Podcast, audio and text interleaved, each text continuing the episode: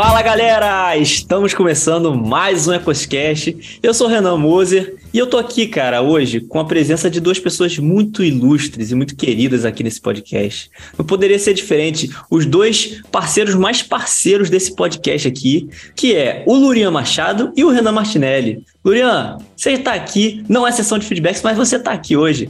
Rapaz, que prazer estar aqui sem ser na sessão de feedbacks. E ó, Vou estar na sessão de feedbacks também, não tô nem aí. Vou estar em tudo, meu irmão. Esse episódio aqui, meu parceiro, eu tô dentro, tô, vou, vou mergulhar de cabeça. Vamos para cima. Vambora. Então, novamente com o Renan Martinelli aqui, que já é o nosso sócio, quase dono desse programa. Renan, tamo junto de novo, cara. Obrigado. Mais uma vez estamos aí. É um prazer inenarrável estar aqui com o Urian, com você. São pessoas maravilhosas, fiéis a Deus e poder trocar essa ideia aqui é sempre realmente prazeroso. Olha ele com o inenarrável de novo. Roberto Araújo fica com inveja desse seu vocabulário tão vasto, Renan. e, gente, a gente está reunindo essa galera boa aqui hoje, que é para a gente falar do seguinte. Hoje o tema, eu não sei se ele vai te esclarecer alguma coisa ou se ele vai te deixar com mais dúvida, querido ouvinte. Porque hoje a gente vai falar só de dúvidas dúvidas que você possa ter, dúvidas que você já possa ter ouvido alguém falando sobre isso e que tem essa dúvida, é, que qualquer pessoa, acho que muitas coisas que já passaram pela cabeça de qualquer um de nós aqui. Hoje a gente vai trazer assim, sem papas na língua, a gente vai falar sobre vários assuntos que são tabu, que são polêmicos. Só que é o seguinte, ouvinte, a ideia do, do episódio hoje, a proposta não é a gente tirar essas dúvidas de vocês, não. Não é a gente esclarecer e dar uma resposta. A gente vai fazer tipo assim, sabe quando a pessoa dá a isca, dá a vara para você aprender a pescar? Então a gente vai fazer dessa forma. A gente não vai te dar o peixe prontinho. A gente vai botar algumas questões, algumas, alguns pontos de vista aqui e trazer algumas ideias para o debate. E aí, depois você, ouvinte, é, com essas ideias que a gente trouxer, com essas dúvidas que a gente trouxer, você vai começar a pensar e chegar numa resposta aí e aí a gente vai vendo o que, que vai dar. Então fica com a gente aí. A gente vai para a sessão dos feedbacks com o Lurian Machado, com certeza. E daqui a pouco a gente está de volta para trazer muita dúvida, trazer muita polêmica. E vamos ver o que, que vai dar.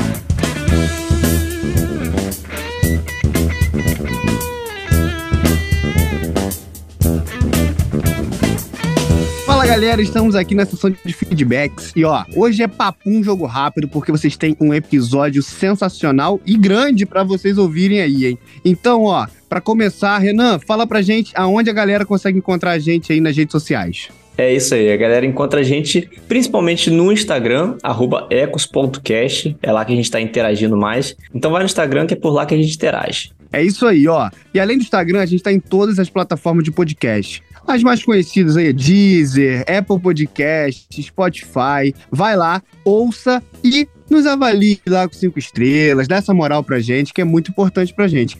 Também estamos no YouTube. Então, caso você queira, coloca a gente lá no YouTube, escute o nosso podcast, porque vai ser bem bacana. E chega lá, se inscreve, curte, compartilha, comenta que isso é muito legal e muito importante pra gente, beleza? É isso aí, Lorian. E onde a galera também pode estar tá encontrando a gente e interagindo com a gente é no nosso grupo do Telegram. O grupo tá meio parado, mas a gente está convidando os ouvintes aí, participa do grupo, vamos interagir por lá. É só pesquisar no Telegram Ecos Fora da Caixa, ou então se você quiser, para ficar mais fácil, tem um link na bio do nosso Instagram que vai te levar para o nosso grupo do Telegram, também te leva para todas as plataformas que você quiser é, escutar a gente. Então, link na bio do Instagram vai ser o local para você achar a gente com mais facilidade. Para achar a gente no Telegram, nas plataformas de podcast, YouTube, onde você quiser, vai nesse link que não tem erro. É isso aí, ó. E só lembrando para vocês, a periodicidade do nosso podcast é o seguinte, ó todo dia 15 sai o Ecoscast, que é esse modo que você estava acostumado. Um podcast inteirinho para você. Todo e dia 15, todo dia... entre aspas, né, Lurian? Porque esse, esse episódio hoje, tá, por exemplo, tá saindo um pouquinho atrasado. Joga a culpa no editor e tá tudo certo. É porque é tipo pagamento, né? Que tem até o, o dia útil seguinte, né? Isso. São cinco dias úteis para poder cair na conta. É, é, é tipo a famosa isso. tolerância. Uma margem de erro. e ó, temos agora todo dia 30 o Ecos Fest que é um Ecoscast resumido, digamos assim, um EcosCast curtinho, onde você consegue ali, talvez, ouvir no carro, ouvir é, fazendo uma coisa ou outra. Ele é menorzinho e é bem bacana para você ouvir no seu dia a dia também, tá? E só lembrando que o emissor, que é o nosso devocional em parceria com o nosso amigo Renan Martinelli, deu uma pausa. Espero que volte, porém, ele no momento deu uma pausa. Então, só lembrando a vocês esse detalhe, beleza? É só o pessoal ir lá no Instagram do, do Renan Martinelli, no direct, e ficar cobrando, ó, volta com, com o emissor, volta, volta, volta, que aí ele dá um jeito de voltar. É isso aí. É uma ótima tática. E Renan, vamos para o objetivo principal dos nossos feedbacks, que é o feedback da galera. E nós tivemos um feedback bem legal do Ecosfest 4, de um ouvinte que comentou lá no Spotify. Ela comentou assim: que bênção, como fui edificada com essa mensagem. Que Deus continue te usando para o propósito dele. Então a gente agradece demais a esses comentários. É isso que move a gente. A gente fica muito feliz quando a gente recebe feedbacks como esse. É isso aí, cara. E para você ver que esse comentário ele foi lá no Spotify. Aí a galera falou, é comentário no Spotify? Sim, ouvintes. Agora nós temos comentários no Spotify. É uma função nova que tem aí. Então, todo novo episódio que a gente tiver, vai ter ali uma caixinha de, de perguntas onde você vai poder deixar o seu comentário, sua impressão sobre aquele episódio. Você vai falar o que, que você achou, vai comentar pra gente. E vai ter também uma enquete ali para você responder. Sempre a gente vai jogar caixinha de perguntas e enquete ali no episódio no Spotify. Então é uma função nova para a galera estar tá interagindo com a gente também no Spotify. Ou seja, não tem desculpa para a galera não comentar, Lorena pessoal aí tá muito tímido nos comentários. Né? É isso aí, gente. Olha só. Tem no YouTube, tem no Instagram, tem no direct lá do Instagram. Gente, tem vários locais para vocês comentarem e trocarem essa ideia com a gente. E também lá no Ecos Fora da Caixa, que é onde a gente se aprofunda ainda mais em vários temas. Então, estamos aguardando vocês, estamos aguardando esse feedback e essa troca de ideias, que é muito legal. É isso aí, gente. A gente agradece todos os ouvintes que comentam, né? Até aqueles que comentam com a gente no, no privado e tal.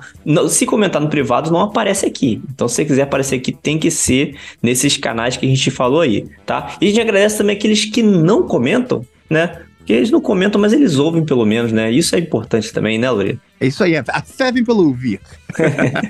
é isso aí. E eu quero aproveitar para agradecer a toda a galera que participou com a gente aí nos últimos episódios, né? Agradecer ao Renan Martinelli e ao pastor Roberto Araújo, que participaram aí do episódio 40, Igreja Relevante. Foi muito bacana a participação deles. Ouçam. E eu quero agradecer também, Lurian, a mim mesmo, que participei aí do episódio 4 do Ecosfest. Foi um episódio solo, então ouçam, galera. E deem aí um feedback de vocês sobre esse episódio solo. Você Primeira é um vez cara gente... de pau, Renan. Você é um cara de pau. Ué, isso aí, eu tenho que puxar a sardinha pro meu lado, poxa. É agradecer a mim mesmo e quero agradecer, obviamente, novamente aqui ao Renan Martinelli, porque ele participou em dobradinha, né? No Ecoscast 40 e no Ecoscast 41 que a galera vai ouvir, né? Então, Renan Martinelli participando de tudo. E agradecer também a você, Lurian Machado, que participou desse episódio 41 aí, sobre dúvidas, só dúvidas, só dúvidas. Polêmica. Então, galera, é, polêmicas. Então ouçam esse episódio que está incrível, está sensacional. Polêmico e sensacional. É isso aí. Lembrando, não tem a nossa opinião ali não, ou tem? Ou tem. Fica a dúvida, né, Renan?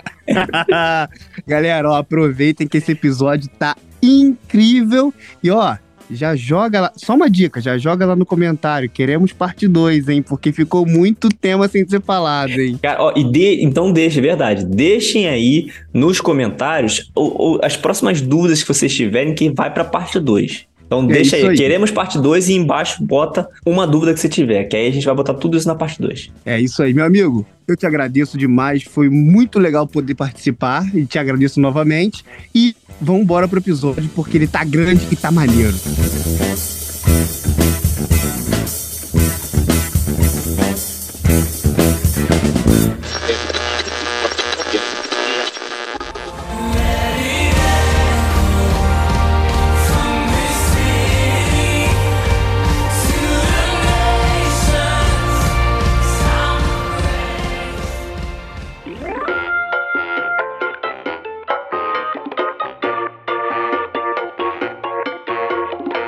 Beleza, gente, vamos começar esse episódio aqui de hoje. E assim, a gente falou que a gente vai trazer algumas dúvidas aqui e tal. é, muita coisa que a gente vai falar, o querido ouvinte, você vai perceber a nossa opinião é, mas muita coisa que a gente vai falar também, a gente não vai trazer sobre a nossa opinião, tá? É, a gente vai meio que fazer aqui um, um advogado do diabo, a gente vai falar o lado oposto, né? Então, tem hora que a gente vai falar aquilo que a gente pensa, tem hora que a gente não vai falar aquilo que a gente pensa, porque a gente tem que fazer isso é, até pro pessoal não depois vir meter a malha na gente, né? Porque aí ninguém vai saber se a gente falou aquilo que a gente pensa ou aquilo que a gente não pensa. Então a gente vai trazer umas dúvidas aí e vamos ver como é que vai ficar essa parada. Para começar, né? Vamos começar aqui alguns tópicos que a gente vai trazer. Vamos falar sobre política, né? Tá tão em voga aí, já passou, né? Passou as eleições, virou o ano, Brasil tá com presidente novo, políticos novos aí que entraram, e a gente falou muito sobre política no ano passado, a galera tava ferrenha, tava brigando para tudo quanto é lado. Mas passou, né? Agora o novo ciclo começa. A gente fez até um episódio sobre política, mas vamos trazer as polêmicas da política para cá. Por que não, né? Eu quero começar trazendo uma perguntinha aqui para vocês, que é o seguinte: gente, vocês acham que o Estado ele deve ser laico? A gente vive aí num, num país com Estado laico, mas vocês acham que tem que ser laico mesmo? Ou a gente tem que ser, tipo assim, não, peraí, vamos botar Deus para governar essa parada aqui e acabou. Rapaz, o homem já começou com a polêmica, hein? Você Bom, sabe o que é laico, Lurian? Bom, pelo amor de Deus, rapaz. Eu tenho que ter um mínimo intelecto para estar nessa mesa aqui, rapaz. Então, pelo amor de Deus. Mas, ó, bom, provavelmente todos os ouvintes estão agora comendo aquela picanha, né? Prometida aí pelo governo, ouvindo o nosso podcast. Então, vamos lá. Assim, pensa comigo. Acredito que os políticos eles têm que estar mais preocupados com a, o lado social, a economia do nosso país, segurança, é, do que necessariamente com religião. Eu acho que perde-se muito tempo com religião, com ideologia de gênero e não sei o quê, quando, na verdade, os principais problemas do, do, dos nossos, do, da, nossa sociedade em si são deixados de lado por, por uma briga ideológica, uma briga que, que vai, acaba levando a gente mais para o buraco do que solucionando os problemas que a gente tem. Ah, acho que a premissa inicial, já utilizando aqui do vocábulo, né, que o Renan Moser gosta de, de citar, é que nós não podemos ser sofomaníacos quanto a essa discussão. Só para introduzir, sofomaníaco é aquele que atribui a si mesmo mais sabedoria do que de fato tem. Eu acho que a premissa do Estado laico vai partir exatamente disso. Muitas vezes, por sermos maioria no, no país como cristãos, deduzimos que todos têm que andar conforme pensamos, pois achamos que somos donos da verdade e que essa verdade ela tem que ser compartilhada por todos. Óbvio, como cristão, eu até penso que sim, estamos do lado da verdade, porém eu não posso, de, de forma alguma, a Bíblia me autoriza a colocar isso sobre todos. Então, a primeira pergunta que a gente tem que fazer sobre o Estado laico é, é todos são cristãos? Ou todos são espíritas? Todos são do candomblé? Todos creem que existe Deus? Então, todos têm que estar necessariamente debaixo de uma lei que tem como cunho principal a religiosidade, um estado religioso, até porque se a gente for pegar para ver, os exemplos que temos, de forma geral, de estados que são laicos no mundo, assim, não é legal, né? não são lugares legais de se viver. Ah, né? só porque mata umzinho aqui, o outro ali. Ah, ah, você não gosta da minha religião, então tá, você é, tá morto. Eu vou jogar você aqui do prédio, enforcado, decapitado, guilhotina. guilhotina. Então, eu acho que essa é a primeira pergunta que conta isso a gente deve responder antes de querer entrar nessa discussão se o Estado deve ou não ser laico, né? E sempre lembrando que quando foi foi se falado sobre é, os impostos, Jesus foi claro, a Deus o que é de Deus e a César o que é de César. Como a Bíblia também vai falar sobre respeitar as, as autoridades. Ah, você falou do impo dos impostos aí, exceto se você for uma igreja, porque se for uma igreja você não precisa pagar impostos, né? E aí, ó, igreja tem que pagar Exatamente. imposto ou não? O que, que vocês acham? Né? Porque não é uma ONG, não, mas é né, uma sociedade aí sem fins lucrativos, tem que pagar imposto. Mas aí a gente falando de, disso daí, né? É, cara, vou jogar logo a Bíblia. Vou jogar, posso jogar? Vou jogar a Bíblia na cara. Vocês estão falando aí. Meu irmão, feliz é a nação cujo Deus é Senhor. o Senhor. E aí? Será que a gente não tem que ter um, um país evangélico, um país cristão? Porque aí, meu irmão, a, a nação que for cristã é feliz. Aí vocês querem me falar que o Estado tem que ser laico? E aí, né? Será que a gente não. Pô, assim, beleza, o Estado tem que ser laico. Então, vamos fazer o seguinte: você quer o Estado laico? Show de bola. Mas vamos botar lá só político crente. Vai melhorar um pouquinho? O que vocês acham? Será que não melhora um pouquinho? Se a gente só, só botar político crente lá, político cristão, né? Que aí eles vão estar pensando do jeito que a gente pensa, seguindo os parâmetros da Bíblia na hora de criar suas leis. Ou favore- eles vão fazer igual o Eduardo Cunha, né? Essa é, essa é a premissa, né? Então, nem sempre a teoria e a prática funcionam, né? Nem sempre a teoria e a prática são exatamente assim. Você vê exemplos e mais exemplos de políticos cristãos que se deixaram levar pelo poder e pela, pela, pela corrupção. E, assim, a gente tem inúmeros exemplos de, de cristãos que foram péssimos exemplos. Então, é complicado a gente, mesmo, é, como você falou aí, né? Vamos manter o Estado laico e botar político cristão. Quem garante que ele vai, de fato, na hora das decisões, tomar as decisões conforme as escrituras, né? Levando Cara, conta né, a religião.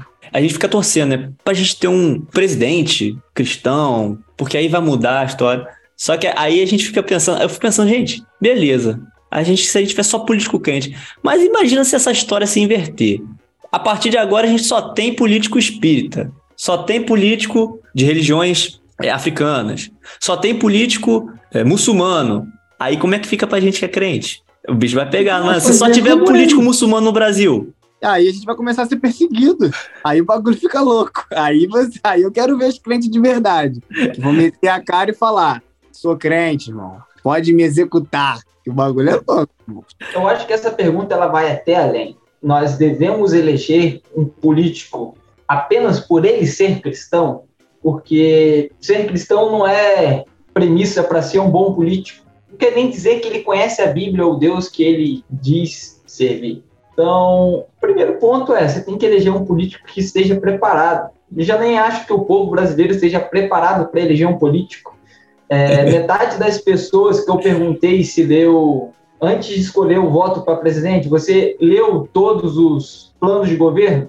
Todos falaram que leu todos. Leu todos mesmo? De todos, inclusive do Bolsonaro e do Lula? Sim, li todos. E o Lula não tinha apresentado seu plano de governo ainda. E as pessoas falavam que já tinham lido o plano dele. Quem posicionava-se contra e quem posicionava a favor. Eu acho que por aí você já viu que as pessoas não leram nada e votou pela internet.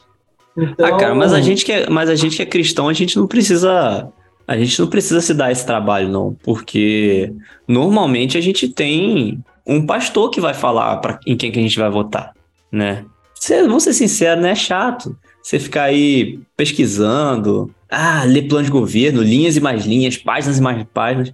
Gente, deixa o pastor, deixa o pastor que tem que ter esse trabalho, né? O pastor ele vive da obra, então, pastor, lê o plano de governo de todo mundo, depois você fala pra gente em quem que a gente tem que votar. E a gente só, só obedece. Hoje não vai ter mais o, o voto de cabresto, né? Já acabou, agora é voto de cajado. Pastor apontou. é nesse que a eu, eu gente. acho que eu tenho uma certa autoridade para falar sobre isso no fato de eu ser pastor. É, o papel do pastor não é, não é da carteirada. O papel do pastor não é dizer o que a ovelha tem que fazer. O pastor ele tem o principal tarefa de elucidar, de educar, de orientar.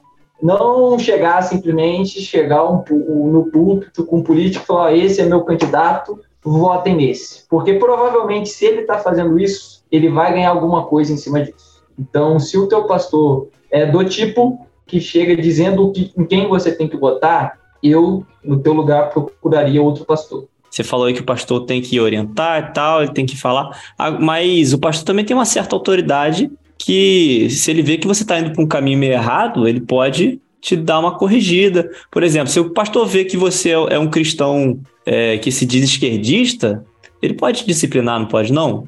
Porque, afinal de contas, você é um cristão esquerdista e uma coisa não pode. Uma coisa não, não conversa com a outra. Ou não pode disciplinar, né? Porque cristão pode ser de esquerda? E aí? É, outra... é uma ótima outra... premissa. Vou deixar outra... o Lurian começar e deixa que eu sabe, falo depois. Sabe, sabe por que não? Eu vou falar. Cristão não pode ser de esquerda, porque se a gente olhar ali na, na cruz, o ladrão que estava zombando Jesus era quem? Era o que estava na esquerda.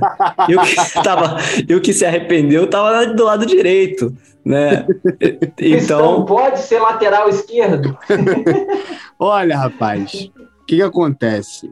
Infelizmente, no nosso país, é, direita, esquerda, ele vai além de um posicionamento político. É um posicionamento ideológico, é um posicionamento religioso, podemos dizer também, porque, pelo menos aqui no Brasil, a gente discute política muito atrelado à religião.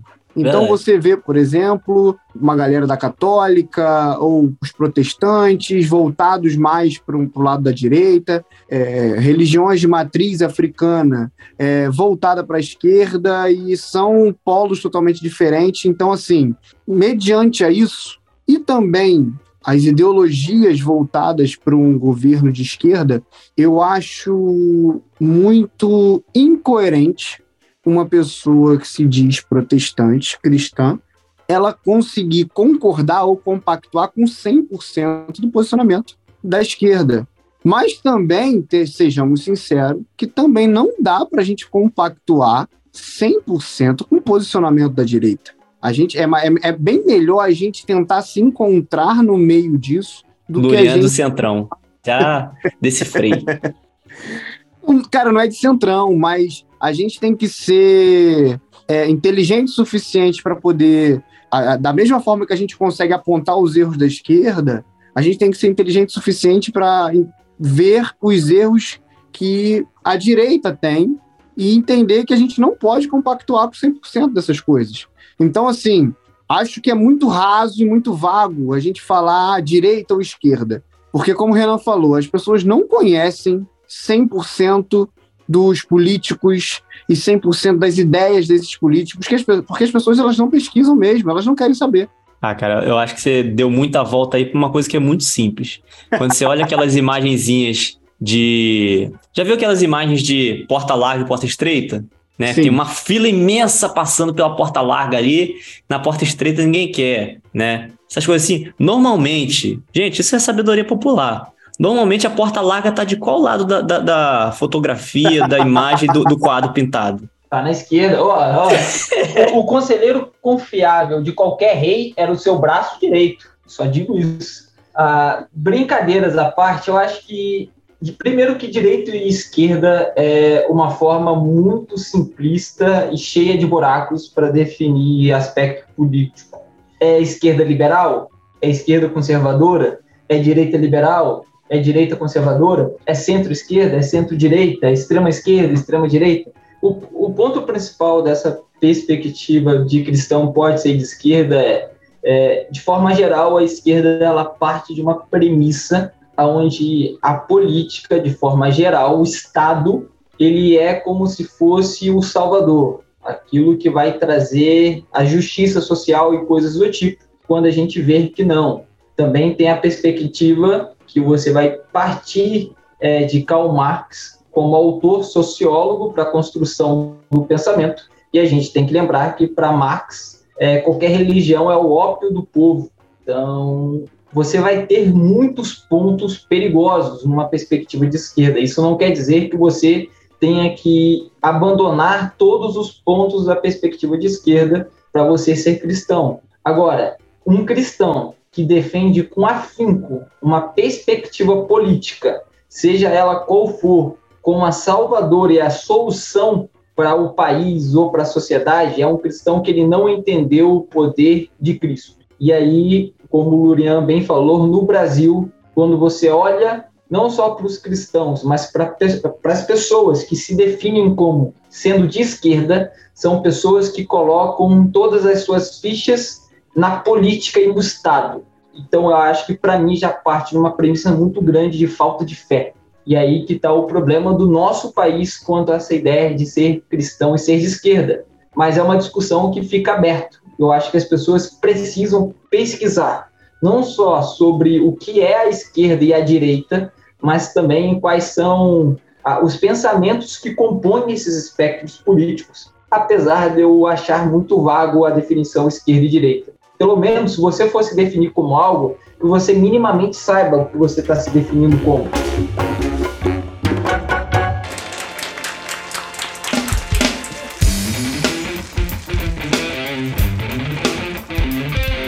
Mas assim, é aquilo. Você falou, né? às vezes a gente, como cristão, não sabe nem é, identificar determinadas coisas, a gente não sabe é, nem a base daquilo que a gente acredita, como o evangelho e tal. Mas também, vamos ser sinceros, né? Para que, que a gente precisa saber? É, a gente tem um pastor que, que pensa pela gente, o pastor que vai definir. É, e falando até dessa questão do pastor, é, tem até. Agora vou jogar um, para um outro tópico aqui, que a gente vai falar um pouquinho de igreja. Quando a gente tem na igreja a figura do pastor, e aí, qual é essa figura do pastor? Como que a gente tem que enxergar? Porque o pastor ele pode ser o. Ele é realmente o cara que manda em tudo ali na igreja, é o bambambam da parada, é, é, a gente tem que seguir ele, afinal nós somos as ovelhas e o cara é o pastor. Como é que funciona na opinião de vocês? Porque às vezes a gente tem o pastor como o dono da igreja mesmo, né? Ele que manda aqui e vamos seguir o que o cara falar. Então, Renan, é assim, eu acho muito complicado essa questão. Eu entendo que, no mínimo, uma igreja ela tem que ter um conselho, né? Onde ali são decididos alguns temas relacionados à igreja, alguns temas relacionados aos princípios e costumes que aquela igreja vai seguir. Fica muito suscetível a um erro quando você tem um, um, um pastor que ele é o dono da igreja, né? Que ele toma as decisões. É, é muito mais fácil você tomar uma decisão errada ou seguir por um caminho errado quando você tem como, como seu pastor aquele que também é o dono da igreja e que quem toma as decisões é ele. Eu, sinceramente, se eu fosse de uma igreja assim, eu, na verdade, sairia de uma igreja assim. se eu fosse de uma igreja assim, eu não seria de uma igreja assim. Ótimo. Isso me leva, me, me, me levanta uma questão que às vezes eu fico pensando o seguinte, cara, quando o pastor ele é o dono da igreja, né? Tá, a galera, quando erra na igreja, o pastor vai, disciplina, pá. Mas se o pastor cair, se o pastor pecar, quem é que vai disciplinar ele?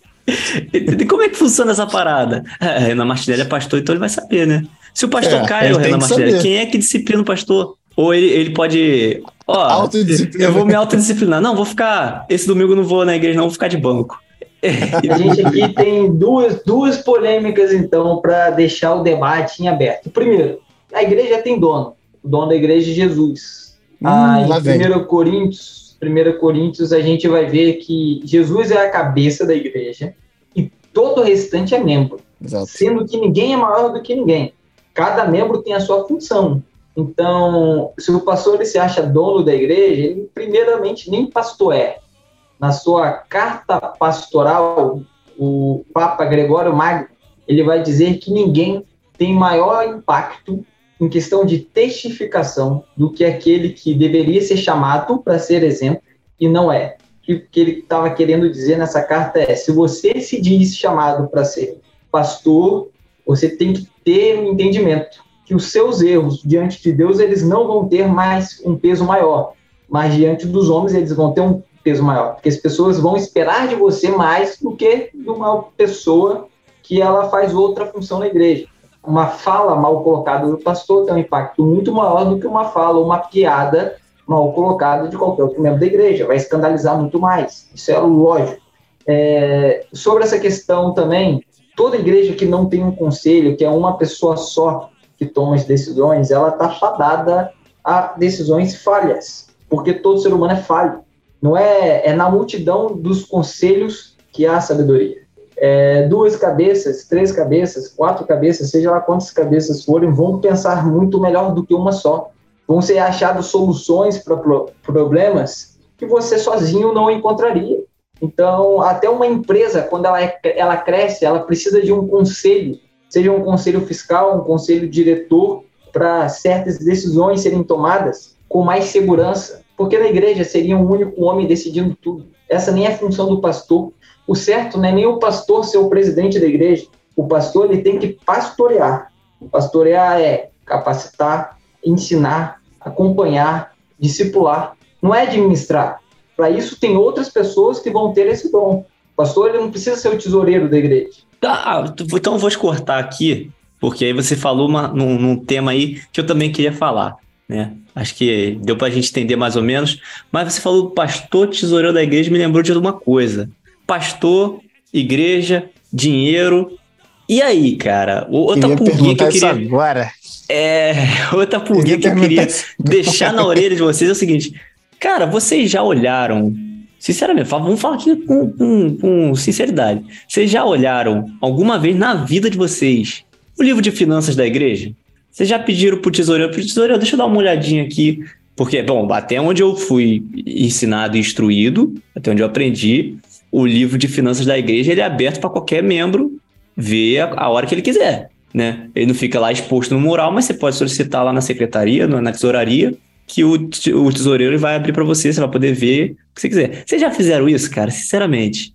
Não, vou falar você, não. Meu pai já foi tesoureiro, já vi muita nota, muita coisa, ele né, trabalhando, mas eu nunca parei para ver de fato. Até porque eu acho que eu vou ficar triste.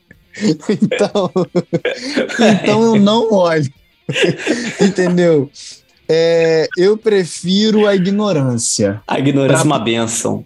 A ignorância é uma benção, então eu prefiro a ignorância. E aí eu quero até fazer uma pergunta para o Renan Martinelli emendar nessa daí que você fez é, o pensamento de vocês em questão de salário para pastor. Como que vocês pensam sobre isso? E o depois salário... eu vou dizer o porquê Renan da minha falou. pergunta sobre isso. Renan falou, tá. o salário do pecado é a morte. A morte. Tudo pastor. Ah, veja, eu sou pastor numa igreja que Quanto que você parte... ganha, Renan Martinelli? Joga o seu contra-cheque na tela. Como pastor, dois mil reais. 12 mil reais. Meu 12 mil. Quem dera fosse 12 mil, rapaz. Você é louco. 2 mil reais como pastor, 2 mil reais como Ô, mano, líder tá de falando, equipe de tá finanças tá falando... da, da faculdade. Ô, mano, você tá falando esses números aí mesmo é pra, é pra deixar no podcast? Não, lógico que não, né? Pelo amor de Deus, né? Oxi. Ah, tá. Falaram... ah, não, eu pensei que você tava falando sério, tipo, eu ganho 2 mil e tal. Eu achei que você tava falando. Eu já ia falar, cara, me contrata aí, mano. Pô, vocês estão precisando. números aleatórios aqui, mano. Vocês estão precisando de músico. Músico também recebe aí, cara. Músico também recebe. Pô, é. contrata aí. Não, só comecei a chutar números aleatórios. Falei 2 mil, 2 mil, 2 mil pra tudo. Eu juro, cara. Ou eu achei que tá falando sério. Que era sério. Na, ou você acha que tudo que eu faço na minha vida, o salário é 2 mil. Pô, eu só trabalho se for ganhar 2 mil. Mas eu jurava que no, no, você no dá início, o seu preço. falou eu achei que era sério, cara. Não, Meu Deus. Ruim, rapaz, você é louco. ideias. Vai lá. O, sobre essa questão, sobre essa questão, primeiro das finanças na igreja. Eu sou pastor numa igreja, onde a, a, a cada trimestre a gente tem um, uma reunião que a gente chama de sessão. Nessa sessão são apresentados vários pontos da igreja para decisão coletiva da igreja. Então é aberto votações e uma das coisas que são apresentadas em qualquer e toda sessão refere-se ao financeiro da igreja. Então, por exemplo, no domingo passado na igreja nós tivemos a sessão. Então, se foi lido o relatório financeiro da igreja, quanto entrou, quanto saiu. E qualquer pessoa, em qualquer momento na sessão, pode pedir a discriminação desses valores. Olha, gostaria de entender por que esse mês entrou menos, por que esse mês saiu mais. Eu ninguém pergunta, vou ser sincero, né? Pergunta. Na não, sua igreja. Lógico, Meu Deus, eu nunca vi. Lógico. Eu nunca vi ninguém Por exemplo, questionar. A gente está em reforma, a gente está em reforma no Ministério Infantil da Igreja.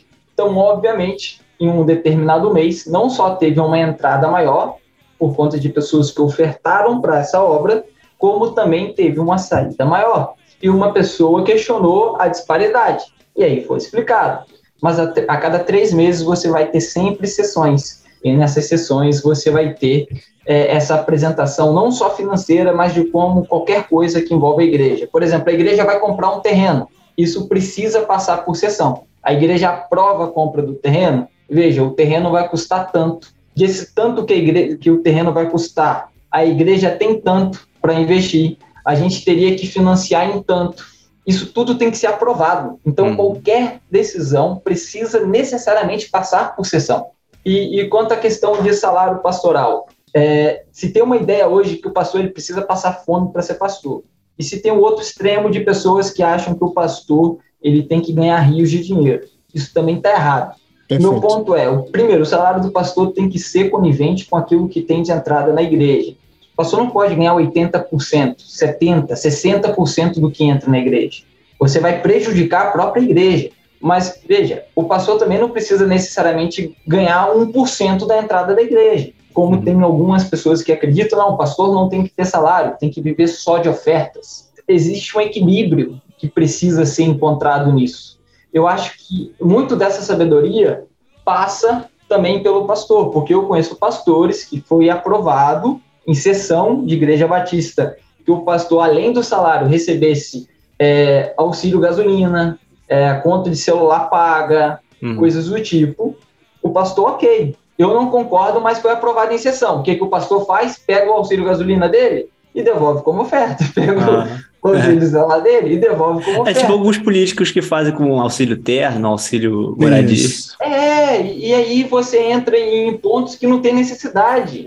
É. Agora, eu acho o seguinte, eu acho que a gente pode dar um, o salário do pastor sim, um salário bom, mas eu acho que a gente deveria começar a trabalhar com o pastor é, uma questão meio que tipo de produtividade também. Jogar ideia aqui pra galera. Cada alma é um bônus.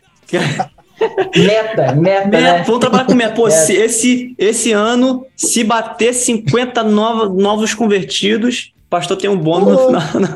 Ó, oh, bateu cara, 20 isso... almas no congresso. O, é, cara, o cara. pastor vai trabalhar por comissão. O pastor vai trabalhar por comissão. Ah, Agora, é, esse negócio aí, cara, de, de pastor e dinheiro e tal, me lembra muito, cara. É, Renan Marnet tá falando, não, eu acho que o pastor não tem que passar fome, mas também precisa viver no luxo, né? Só que aí a gente tem, hoje a gente tem muito extremo do luxo, cara. O de passar fome eu não tô vendo muito, não. Eu tô vendo muito é. o extremo do luxo. A galera aí que, principalmente esses pastor, que na verdade pastor barra pregador, né? O pregador barra pastor, da galera coach, né, cara? A galera hoje, tipo, é, é, o, o sarrafo tá lá em cima, cara. Não, porque é meio que tipo assim, para eu servir de exemplo. Eu já eu acho que eu já vi um negócio assim, cara. Tipo assim, pastor tem que ter o melhor carro, pastor tem que andar mais bem vestido. Por quê? Porque é para servir de exemplo para a igreja de que eles vão chegar lá também, entendeu?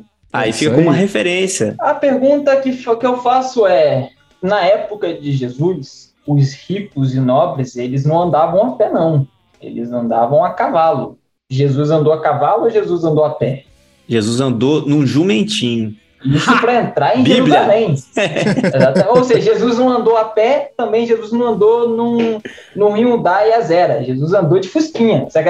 Jesus andou num jubentinho, digo mais, ele pode andar em você também, meu irmão.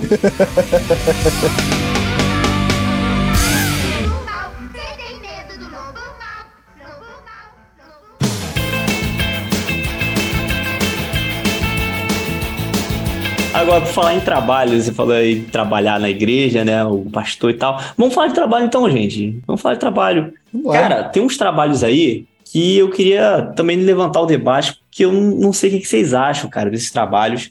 Tem trabalho que, que você que eu acho que não é para crente, cara. Sei, rapaz. Tem, tem uns trabalhos. Por exemplo, eu, eu tenho dificuldade de achar que o crente pode ser um ator. Mas vamos lá. Ah, você pode ser ator de novela da Record?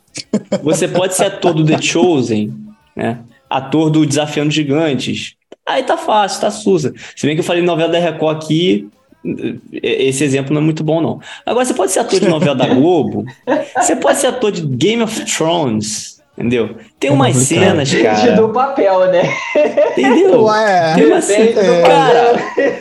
Por exemplo, não precisa nem ser crente, não, cara. Mas o cara pode ser casado e, e, pô, cara, fazer par romântico, tem que beijar, que não sei o quê. Imagina pro crente, cara. Você. Ah, não dá não, gente. O cara é Lembrando... crente, mas é ator de novela que tem que ter aqueles beijos e tal. Lembrando que você é o famoso carrasco de toda e qualquer encenação que tenha na igreja. Você sempre foi o carrasco. Esse é meu né? papel vitalício. Junto com o grande Felipe Schuller, vocês sempre batiam em Jesus. Não se esqueça disso.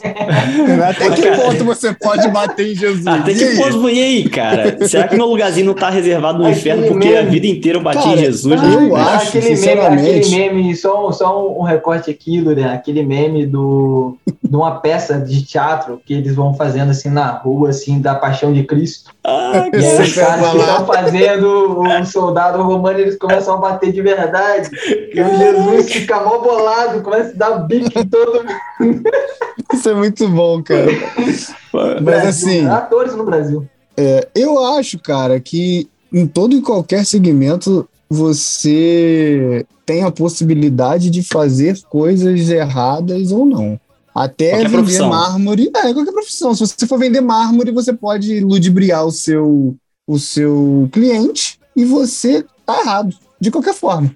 Então, assim, tem tanta coisa. Assim, acho que depende de você saber selecionar os papéis que você vai trabalhar e entender o contexto dos, dos filmes e novelas e seriados que você vai fazer. Você sabendo selecionar, acho que até para ser ator dá. Ah, tem alguma profissão que você acha né? que não A- dá pra a- ser? Você sendo crente, não dá pra ser essa profissão. É, não dá para ser prostituto, né? Até porque tem crente, tem crente que faz isso sem nem receber, né, Porque cara? assi- e, e É, assina é. carteira. Eu falei porque assina carteira, filho. Com, com CLT. Né? A concorrência é mais barata. Ah, eu vejo que qualquer expressão artística ela vai muito da interpretação. Por exemplo, hoje em dia, qualquer expressão artística que vá ter nudez é extremamente mal vista. Mas se você for pegar para ver, principalmente ali nos primeiros séculos da fé cristã, muitos dos quadros pintados vão ter a nudez porque existia um contexto naquela obra para essa nudez ser trabalhada. A, a perspectiva do ser humano nu diante de Deus, igual você vai ver em Apocalipse 3 na igreja de Laodiceia, a, a perspectiva do pecado, a perspectiva de mostrar a luxúria humana até como uma forma educativa dentro de uma perspectiva de fé. Ah, e eu cito isso porque um dos grandes problemas da expressão artística hoje e essa ideia do ator pode ser cristão, é, o ator pode trabalhar com arte cênica de forma geral, ou até mesmo com uma perspectiva de quadro, pintor, escultor. Como fica essa perspectiva? Eu acho que parte muito dessa questão da nudez que se foi banalizada. E aí que eu acho que é o grande, a grande problemática da arte de forma geral, e do artista, o cristão ser artista de forma geral. É a banalização que a, a nudez e esses fatores não são trabalhados na série para ser um propósito, para ter um propósito ou para ter uma mensagem. O propósito é, a trabalhar- sexualização. Exatamente. É a nudez pela nudez. Então, e a, é a nudez pela nudez, entende? E aí é um grande erro. Seja para o cristão que vai ser diretor, seja para o cristão que vai ser ator, é, é a nudez pela nudez. Cara, você fala de, de não- igreja e nudez, tem aquelas, aquelas igrejas, né, bem, bem, bem antigas e tal, século, enfim, não sei esse contexto histórico, mas aquelas igrejas da Europa que tem aquelas pinturas, né, de, da galera pelada lá. Imagina o cristão tá lá na igreja orando, olha pro céu pra orar e tá aquele teto com os caras tudo pelado lá, entendeu? só isso, tem muito quadro, muito quadro, muita obra sacra, com, com uma profunda mensagem cristã nela. Tem muita obra sacra com sacro aparecendo. Tem, tem bastante, tem bastante. Esse é, é, é isso. É a melhor forma de explicar isso, é isso. É, tem, e tem, entende? E são obras magníficas, até mesmo para uma ideia de educação cristã. Mas, é, hoje em dia, a, a- a banalização disso, o problema é a banalização. Ao Hum. meu ver, o problema principal é a banalização. É o fazer por fazer, é o fazer por hype. Porque Hum. senão a gente entra no debate. Cristão pode usar sunga e biquíni? Pode? E aí? E aí, é, É uma uma boa pergunta. pergunta. É uma boa Uma pergunta. boa pergunta. Depende, a sunga, a, tatuagem? a sunga é branca? Se a sunga for branca, meu amigo, aí lascou, hein? Agora você fala. Não, pega agora tá é bom. melhor. Qual Você. o tamanho da sunga? É uma sunga short? Qual o tamanho? Eu pensei que ele ia falar outra coisa. Eu pensei. Meu Deus.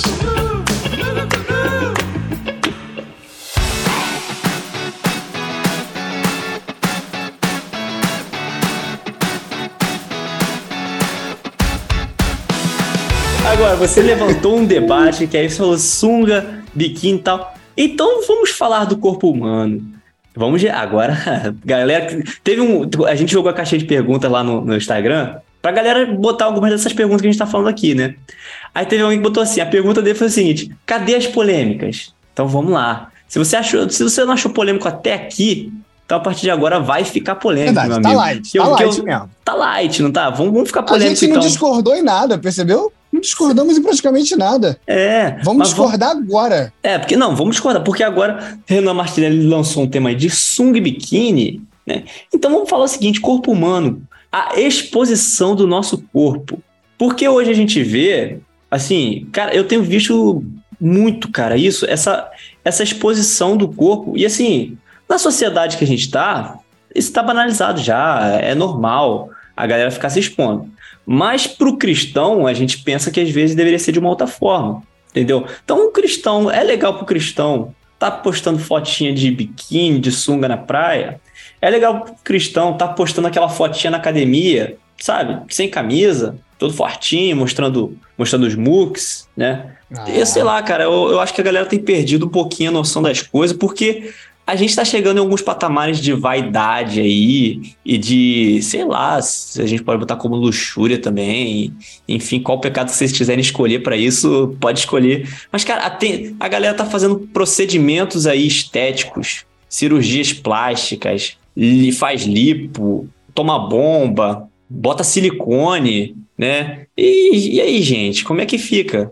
Vocês acham que tá, tá de boa? Ah, dá pra gente achar um equilíbrio nesse, nessa questão estética aí? Ou, ou não? É melhor a gente parar enquanto é tempo, senão a galera vai exagerar. Melhor o pastor falar, gente, tá proibido nessa igreja aqui a galera fazer procedimento estético, Ah, porque tá virando bagunça. Tira é, foto na academia e bota a legenda, tá pago. É, É, falar quanto a estética, é, a mulher é fica pecado, é pecado botar foto com escrito embaixo, o de hoje tá pago? Tem que Cara, ser eu pecado. acho, eu acho o seguinte: se você tá devendo a academia e você posta isso, tá errado. Porque aí não tá pago. É. Boa. É Tá. um bom questionamento. Ou você postou pra avisar que pagou a academia, né? Lógico. Né? lógico. Mas assim, o, o Renan, é, o Renan Martinelli falou uma situação que é o seguinte: é, falou sobre a nudez pela nudez. Tem gente que posta o corpo por exaltação do corpo mesmo. A pessoa não. É, é, ela não, não tem propósito nenhum naquilo a não ser exaltar o corpo e mostrar o corpo por mostrar o corpo. Então, tá banalizado isso. Isso é uma, é uma é algo assim, ainda mais na, na, na era que a gente vive de procedimento estético, de medicina avançada, onde você pode ter até o tudo que você quer. Eu, por exemplo, sou careca. Eu, irmão, posso lá pagar 10 mil reais e ter cabelo, pô, ficar com mais cabelo que Martinelli, entendeu? Então, hoje em dia, é, há uma banalização, e aí a gente, obviamente, não pode generalizar, mas muito do que se vê é simplesmente luxúria. Mas aí, porque aí a pessoa também vai fazer, vai, pode entrar com o seguinte: ah, tá, eu não posso botar silicone, mas você, Cláudio Duarte, pode usar essa sua prótese capilar? Como é que fica? Eu acho que tudo Exatamente. vai do, do contexto mais uma vez. Até porque, por exemplo, a- até onde é simplesmente uma vaidade estética e até onde é uma questão até de saúde psicológica. Sim. Dou um exemplo, tem mulheres que sim, elas colocam silicone, porque elas tiveram que retirar o, o seio devido a um câncer de, de mama. Tem mulheres que usam silicone nesse contexto. Essa mulher ela está em pecado porque nesse contexto ela fez isso? Não. Agora, tem pessoas que fazem lipo, é outro procedimento que muitas vezes é só pelo lado estético, mas faz por uma questão de saúde também. O- tudo é até onde é um Mas cuidado, até onde É é, um pecado? cuidado e até onde é até eu acho que o pecado aquilo que vai ser o pecado está muito mais na intenção do que você faz do que o que você faz. O, o pecado é a paixão humana que o move para longe de Deus, como vai dizer Agostinho de Pona. É, e muitas vezes é simplesmente a paixão por você mesmo, pelo seu ego, que vai te fazer fazer um procedimento. E aí eu vou usar um exemplo banal. Você vai fazer o seu exercício físico, corrida, é, sei lá, é, treinar Muay Thai, você vai fazer academia, você vai fazer crossfit. Não, crossfit já é exagero, crossfit é pecado. O... Tô em pecado. Mas você vai fazer qualquer coisa, você vai fazer qualquer coisa do tipo.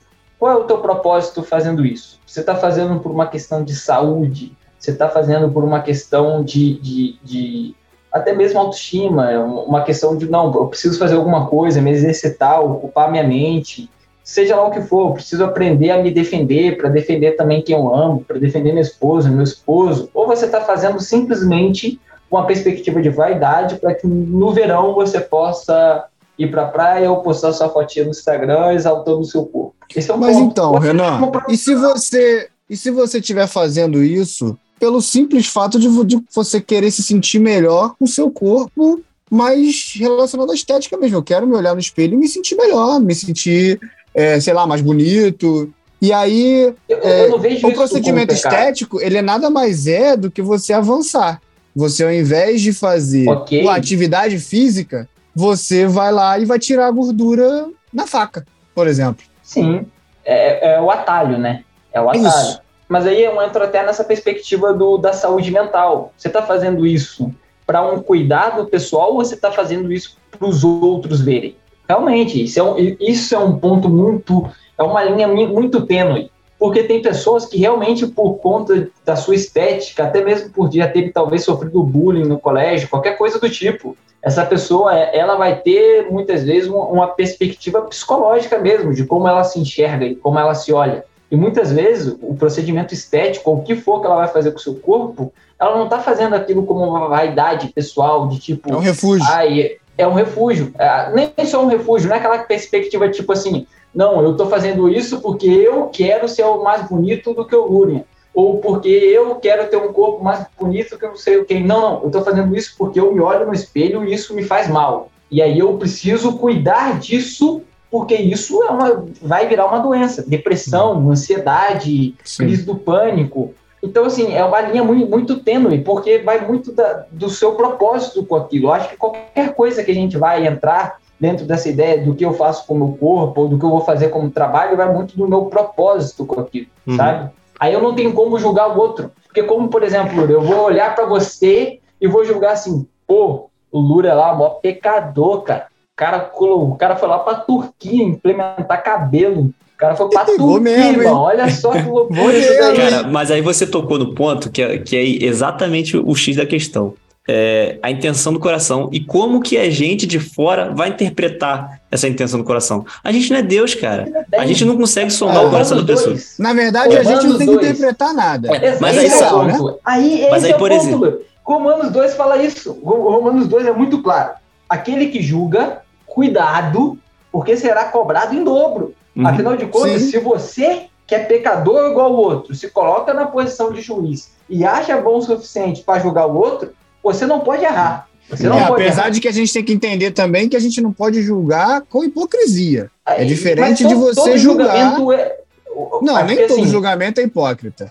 E nem diante, todo julgamento é pecado. Diante. Não, aí, o ponto é o julgar. O que, que é o julgar? Quando você julgou você não levantou uma hipótese, você já deu uma resposta final.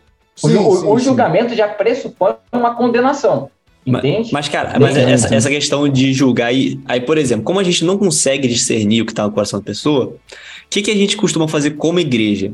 Já que não, não se a pessoa botar um silicone ou se a pessoa fizer to, é, um procedimento estético aí, eu não vou poder saber se ela fez por vaidade ou por alguma necessidade, é melhor eu proibir. A gente não tem, a gente não tem um pouco disso na igreja? Já que não dá para saber por que, a pessoa tá fazendo, vou proibir. Ah, cara, só que, só que o, o, legal, cara, que eu acho é que a gente, quando a gente faz esse tipo de coisa, a gente se pega numas, numas armadilhas, né? Porque eu falo assim: ah, não, você não pode, meu irmão, botar, você não pode fazer uma cirurgia plástica, porque isso é pecado, você está destruindo o templo do Espírito Santo, isso é vaidade. Aí o cara vai lá e fala isso, o pastor fala isso. Mas daqui a pouco, o que, que ele faz? Uma micropigmentação aqui na careca para poder né? Tapar os fundinhos da, fundinho da piscina que tá aparecendo. Aí ele fala assim: irmão, você não pode usar tatuagem. Mas ele fez a micropigmentação, não é uma tatuagem que é. Não é a mesma, a mesma ideia? Tem um meme que é muito bom, tem um meme que é muito bom, que é um cara todo tatuado assim no inferno, assim. Aí do nada vem um. Aí cai assim, ele olha pro lado, aí ele começa a rir, aí fala assim: Viu, mãe? Você também fez tatuagem na sobrancelha. e aí, tatuagem cara, pode, cara? O que, que, vocês acham? Porque é o seguinte, eu Agora vou pra Bíblia. Discordar. Na Bíblia tá falando, isso daí é Bíblia, tá? Na coxa de Jesus está escrito o quê? Na coxa de quem? Na coxa de Jesus. Rei é dos reis, Senhor, Senhor. Eu acho que esse tá escrito na coxa, nem lembro a passagem direitinho. Mas se tá escrito. Você saber, né? É. Mas se tá escrito, não seria uma tatuagem, cara? Será que Jesus Pode teria uma caneta, tatuagem? Você não sabe? É, é a cara de Renan Martinelli ouvindo isso é impagável. Não. Ele pensando, meu Deus, eu como pastor tô fazendo o quê no meio de dois idiotas? ah, o ponto nem é só isso, né? O ponto nem é só isso. Eu acho que assim, o pessoal usa muito um texto de Levítico, porque realmente em Levítico vai falar sobre a tatuagem. O ponto é que no mesmo texto fala que o homem não pode cortar, a mulher não pode cortar o cabelo e o homem não pode fazer a barba. Ou Exatamente. seja, o único que vai para o céu aqui é o Renan. lembrando que está se falando de um contexto específico. As pessoas que levam esse texto como base para tatuagem estão levando erroneamente. Ponto. Mas qual? O que eu falei ponto, ponto, ou o que o Martinelli falou? Martinelli. É, ah, tá. é, é, é, extremamente ridículo você falar que uma pessoa não pode fazer tatuagem por Levítico. Porque Sim, é um contexto totalmente você diferente. Você não pode cortar o cabelo e não pode fazer a barba. Exatamente. É Vai todo mundo ficar cabeludo, barbudo tiram... e sem tatuagem. É, as pessoas só tiram a parte da tatuagem. E, veja, e é só pra, só pra espizinhar, só pra espizinhar, o que que é entra é na, naquele mesmo tópico é, catu, pontuar, é, catucar, não, cutucar, catucar, é, cutucar. pontuar, mesma coisa. Só pra pontuar, então.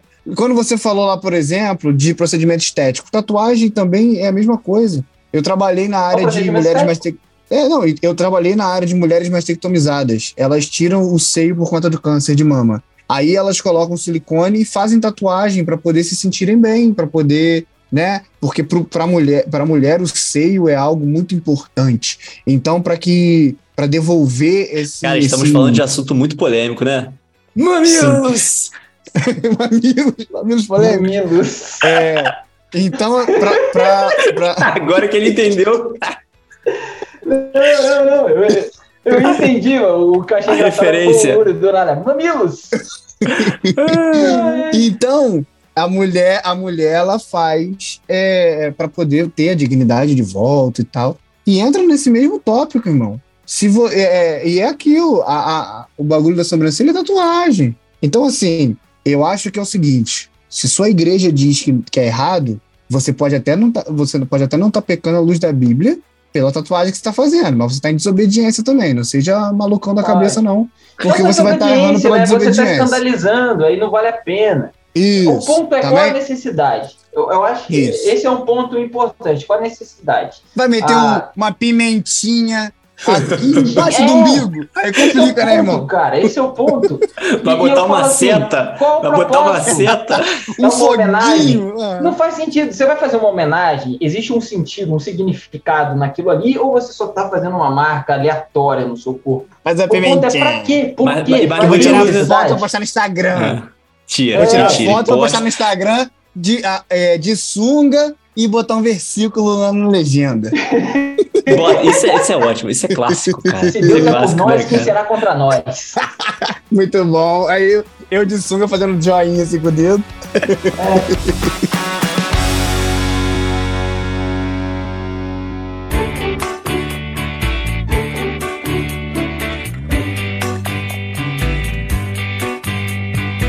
Mas e, e, é, você tá falando de postar foto aí e tal. Então vou levantar aqui um outro tema que foi pedido pelos nossos ouvintes, que é o seguinte: você é uma pessoa comprometida, né? já que a gente falou de postar foto nas redes, nas redes sociais. Você é uma pessoa comprometida, um cara casado, uma mulher casada. Aí, aí o ouvinte, ou a ouvinte foi lá e perguntou: é certo o cônjuge ou a cônjuge ficar curtindo foto de outras pessoas nas redes sociais? O homem ficar curtindo foto de mulher, a mulher ficar curtindo foto de homem, visto que você é casado ou casada? Tudo é lícito. Eu... Mas nem tudo lhe convém. Não, eu acho o seguinte: é uma questão de contexto, conforme Renan Martinelli tem falado, não é? Ah, você, tá, você é homem, né? Tá curtindo foto de uma outra mulher? Se essa outra mulher é sua mãe, ok. Tô curtindo, pô, curti a foto da minha mãe, cara. Posso curtir foto de outra mulher? Claro que posso curtir foto de outra mulher. Ah, eu tô curtindo a foto de outra mulher sim, que é que está com o marido dela. Aí eu posso curtir. Mas se eu tô curtindo foto de uma outra mulher sozinha, de biquininho, eu acho que tá errado. E eu acho É que você complicado. levantou a bola da forma mais correta possível, né? Cara, se a mulher tá de biquíni, pra que eu, pra que eu, homem casado, vou curtir a foto de uma pessoa aleatória? Não é minha mãe, não é minha irmã, não é uma prima minha casa, não, não é nada, é uma mulher aleatória que eu conheço. Posta uma foto de biquíni, eu casado, vou curtir? Pra quê? Qual a mensagem? Qual o sentido dessa curtida? Qual o propósito disso? Eu acho errado. E eu acho que dependendo da circunstância, eu, eu levaria como uma traição.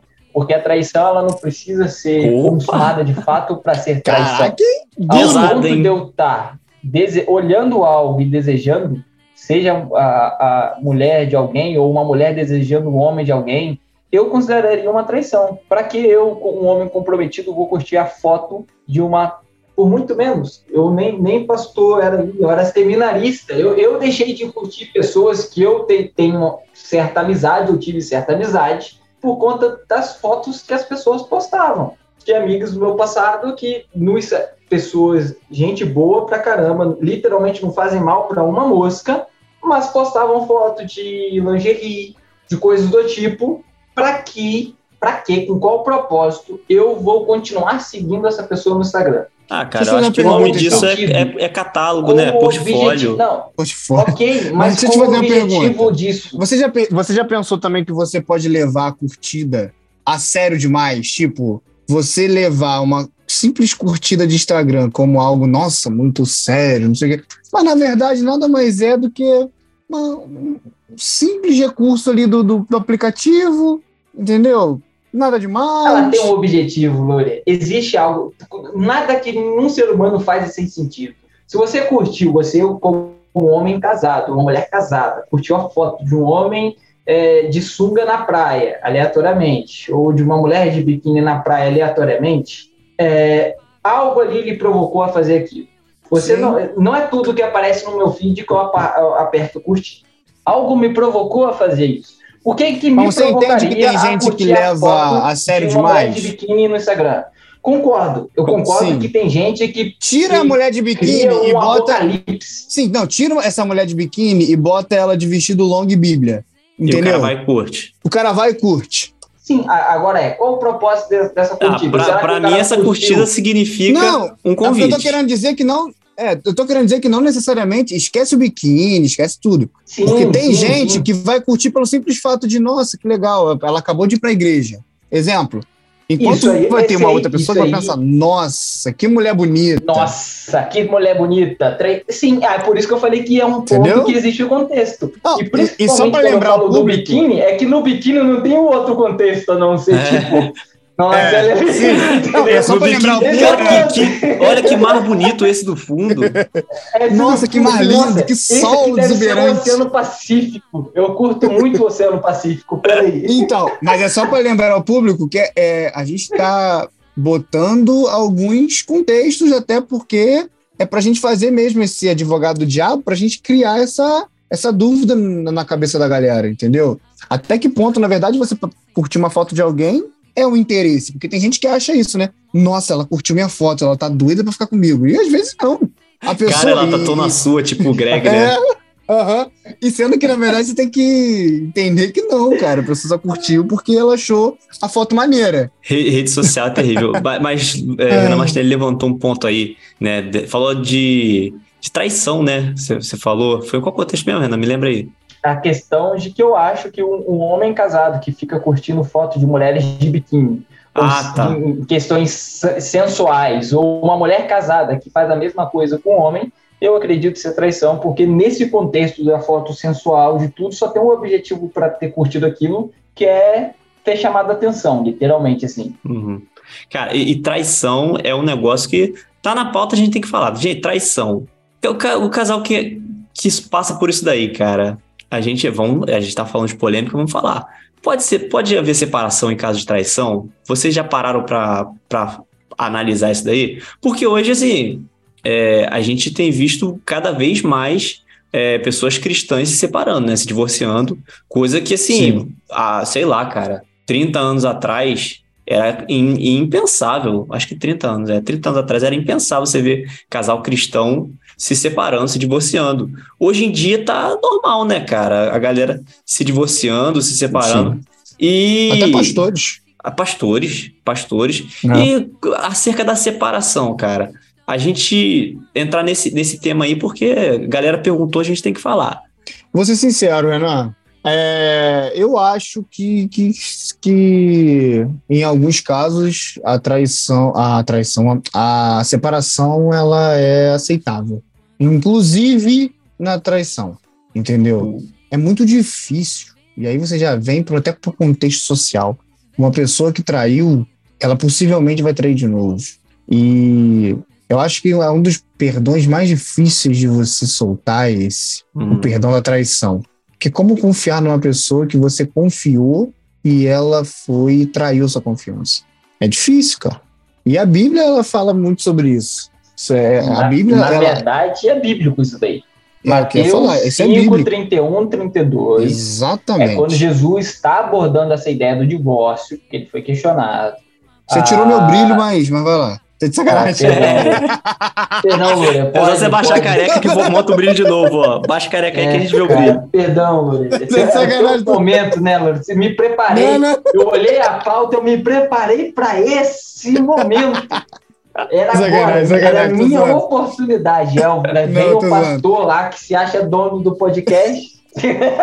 Mano, vai, vai, fala aí, fala aí, tô zoando, tô Não, brincando é, contigo. é, é- é porque Jesus vai falar isso. Na época, estava se banalizado a ideia do divórcio. E aí, tudo que se torna banal se torna errado. Não Uhum. adianta, se torna sem propósito. E Jesus vai falar sobre isso. E aí ele vai trazer essa ideia do aquele que se divorciar de sua mulher, que ele vai falar, é, exceto por imoralidade sexual, faz com que a sua mulher se torne adúltera. Então, assim, a imoralidade sexual, a traição, ela, ela traz esse, essa permissividade do divórcio.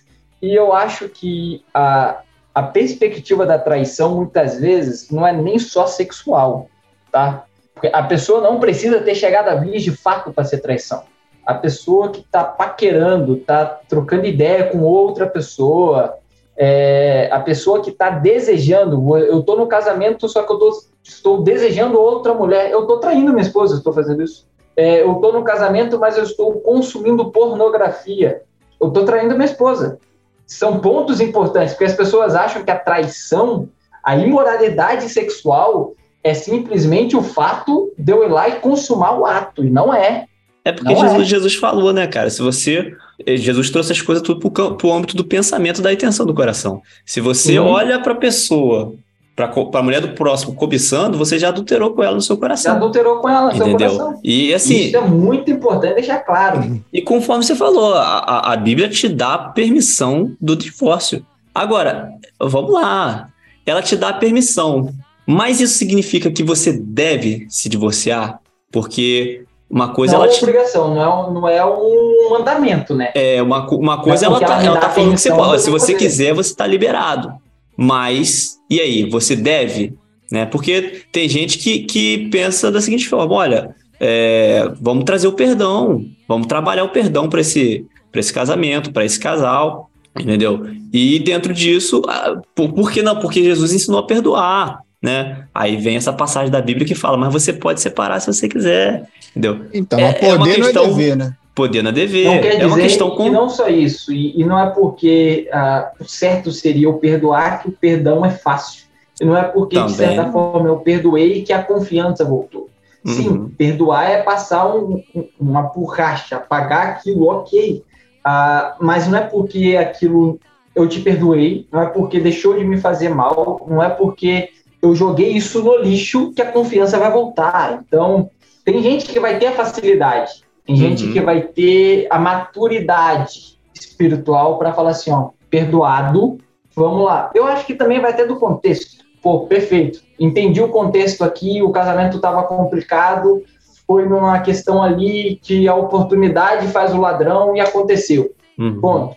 Outra coisa é uma parada completamente premeditada. O cara combinou com um mês de antecedência, marcou o dia, a desculpa perfeita, criou o álibi. Aí, irmão, Aí esquece. aí esquece, né?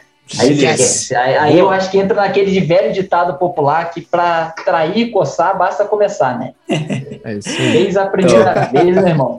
Agora Ah, você falou de gostinho. você falou de trair, coçar, é só começar. Agora, se tem uma coisa que começa a coçar, já pensou se eu puxo um gancho desse?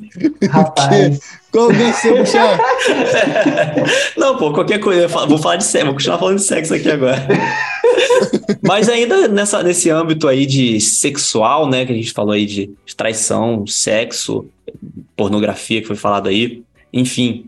É, outras, outras perguntas que a gente pode trazer dentro desse âmbito aí de sexualidade foi até um, um apontamento que a gente recebeu que é o seguinte, cara, hoje em dia a gente falar sobre sexo e sexualidade com jovens tá complicado. A gente falou aí de banalização, né? Que de, das coisas banalizarem. Hoje em dia o sexo ficou banalizado, né? Então hoje em dia, principalmente pra, pra galera jovem, né, cara? A, a, conforme a gente falou, há 30 anos atrás, né? Você falar de da pessoa casar virgem era uma coisa. Hoje, cara, você falar de, de, de casar, casar virgem. Sabe aquela música do Trazendo a Arca, do Toque no que fala assim: é, as virgens dançarão, os jovens dançarão, os velhos dançarão? Então, se você fazer hoje coreografia na igreja, os jovens dançarão, tá lá. Só Os velhos, velho. pessoal, quando fala assim, as virgens dançarão, aí passa aquela, aquela bola de feno do deserto. Cadê as Só as virgens que dançando na igreja? a mão. Tá difícil, cara. Virgindade na Complicado. igreja tá difícil de achar, né? E, e a pergunta do nosso ouvinte foi como que a gente lida com isso? Como que a gente orienta os nossos jovens sobre sexo, sexualidade, castidade? O que, que a gente faz? Fala aí, pastor. eu Agora acho é que sua hora. Eu, o- já, eu já vou deixar de antemão. O É, conselho que eu vou deixar é uma célebre frase de um pastor que eu ouvi aí, que é o seguinte: é, namoro é igual culto.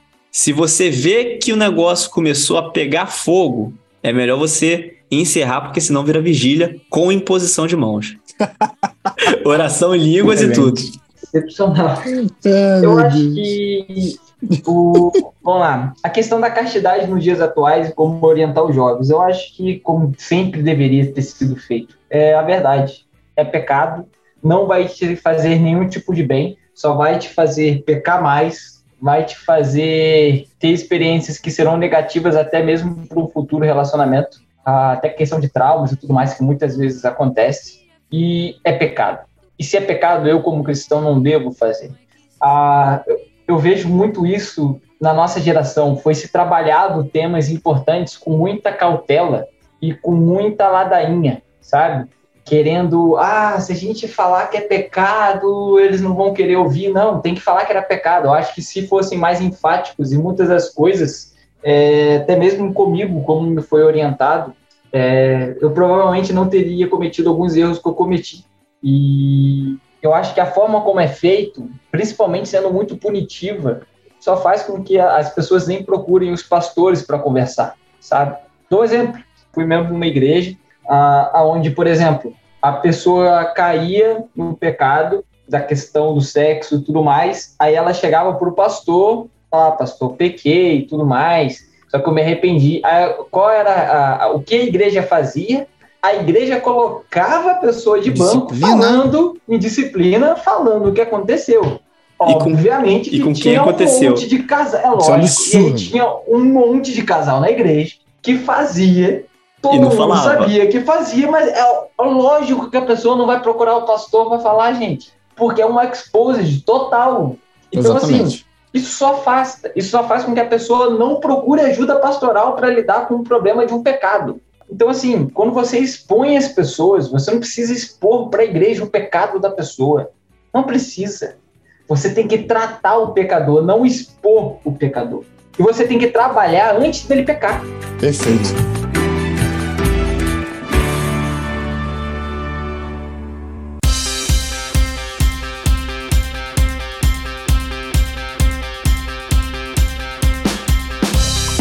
Sexo na igreja, cara, sexo na igreja é completamente negli- negligenciado, assim, não é falado e quando é falado é muito superficial, né? Então, e assim, cara, quer ver, quer ver uma coisa sobre sexo, né? Que, que, eu, que eu às vezes fico pensando e eu vou jogar a pergunta pra vocês, que vocês são os caras das respostas aqui.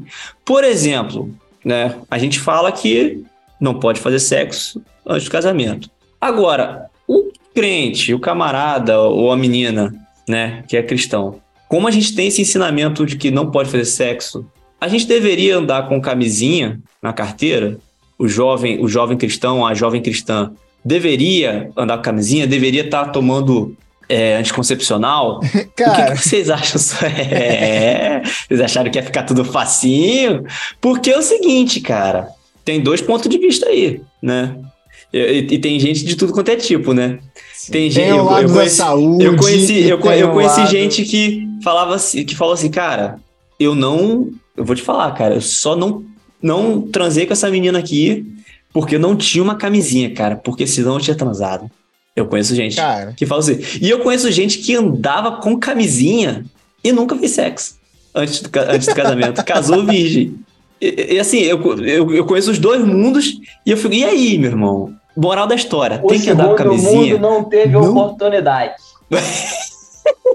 o segundo mundo não teve oportunidade. Andava esperando ela, mas não teve. exatamente. Não teve. Foi Ficou incapaz triste de que- condu- com- produzir uma oportunidade. Essa é a verdade. Eu vou ser sincero. Eu sempre falo isso, né? Vou ser sincero. E sempre mente. Enfim. É, Sempre muito não, pô.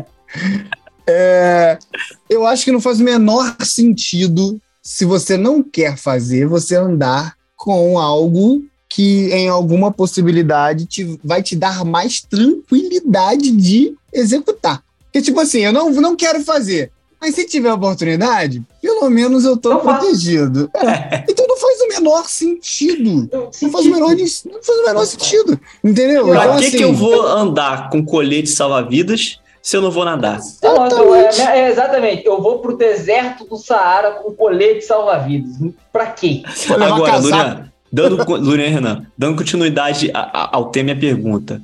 Você orientaria o seu filho a fazer o quê? Seu filho tá lá, no auge dos seus 16, 17, 18 anos. Meu filho, você é crente, mas anda com uma carteirinha, anda com uma camisinha na carteira, meu filho. Porque Não. vai que sua carne é fraca e você cai. E aí Ah, você vai trazer é uma desculpa. gravidez indesejada, você vai pegar uma doença aí, ou você vai falar o seguinte, meu filho, a oportunidade faz o ladrão. Meu filho, se você tiver um negócio desse, você vai usar.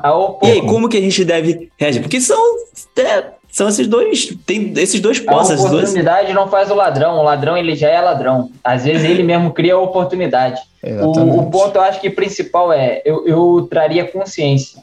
É, eu lembro, vocês sabem que quando eu ia para ir para a terra de vocês, eu não era gente, né? Muito menos convertido. Ah, mas eu lembro de um, de um congresso que eu, que eu tava, em que estava tendo uma palestra, e aí dessa palestra decorreu uma mesa redonda, que tinha o pastor, uma psicóloga e um líder de jovens. E aí, é, uma das coisas que eles fizeram nessa mesa redonda foi levantar questionamentos, e aí, dos jovens que estavam ali, jovens adolescentes que estavam ali, é, pessoas poderiam levantar a mão e responder o questionamento. E uma das perguntas que a psicóloga, se não me engano, foi até a psicóloga que fez, ela fez duas perguntas, e uma só. Ela fez assim, ó, ficar é pecado? E outra, se você tá ficando com alguém, andar precavido, ela não falou da camisinha, mas andar precavido para que se algo a mais aconteça é pecado? E eu, vida louca, como sempre fui, levantei a mãozona. E eu peguei e falei assim, é pecado. E aí todo mundo olhou para mim com aquela cara de choque, assim, né? Hã? é pecado. E muita gente veio me questionar depois. Pô, perfeito, você fala que é pecado, mas você faz. Não é eu fazer não torna não pecado. Eu faço, mas é pecado. Então, se eu tenho consciência, Renan, eu mudo. Se eu não tenho consciência, eu vou virar, viver na ignorância. Então, eu acho que eu- sobre aborto, a, a questão de ficar, sexualidade, crente pode andar com camisinha, você tem que trazer a consciência à pessoa. Cara, é errado. Você fazer não tornará menos errado. Agora, se for fazer, faz consciente, cara. Faz sabendo que tá errado. Não tenta diminuir, não tenta fingir que tá certo. E aí, Se você faz se for fazer, faz com camisinha ou faz sem camisinha? A pergunta que, que não, Não, quer Ah, calar. faz com Mas- camisinha. Mas pô. assim, Ah, pô, é saúde. Aí é, é- ó, meu pai é pastor. Aí entra a frase que meu pai sempre falou pra mim: se vai errar, minimamente erra direito. Mas assim, cara, tem o seguinte também. Aí a gente, a gente falou de camisinha ou não. Não usou camisinha, meu amigo. Aí vem uma outra questão.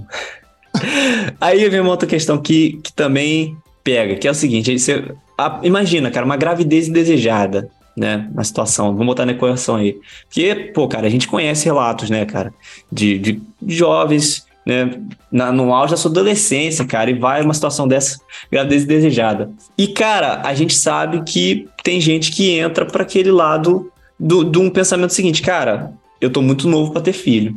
Tem uma solução aí que a galera tá falando que eu acho que dá para ser. E aí? É o tal do aborto. O, o aborto é errado?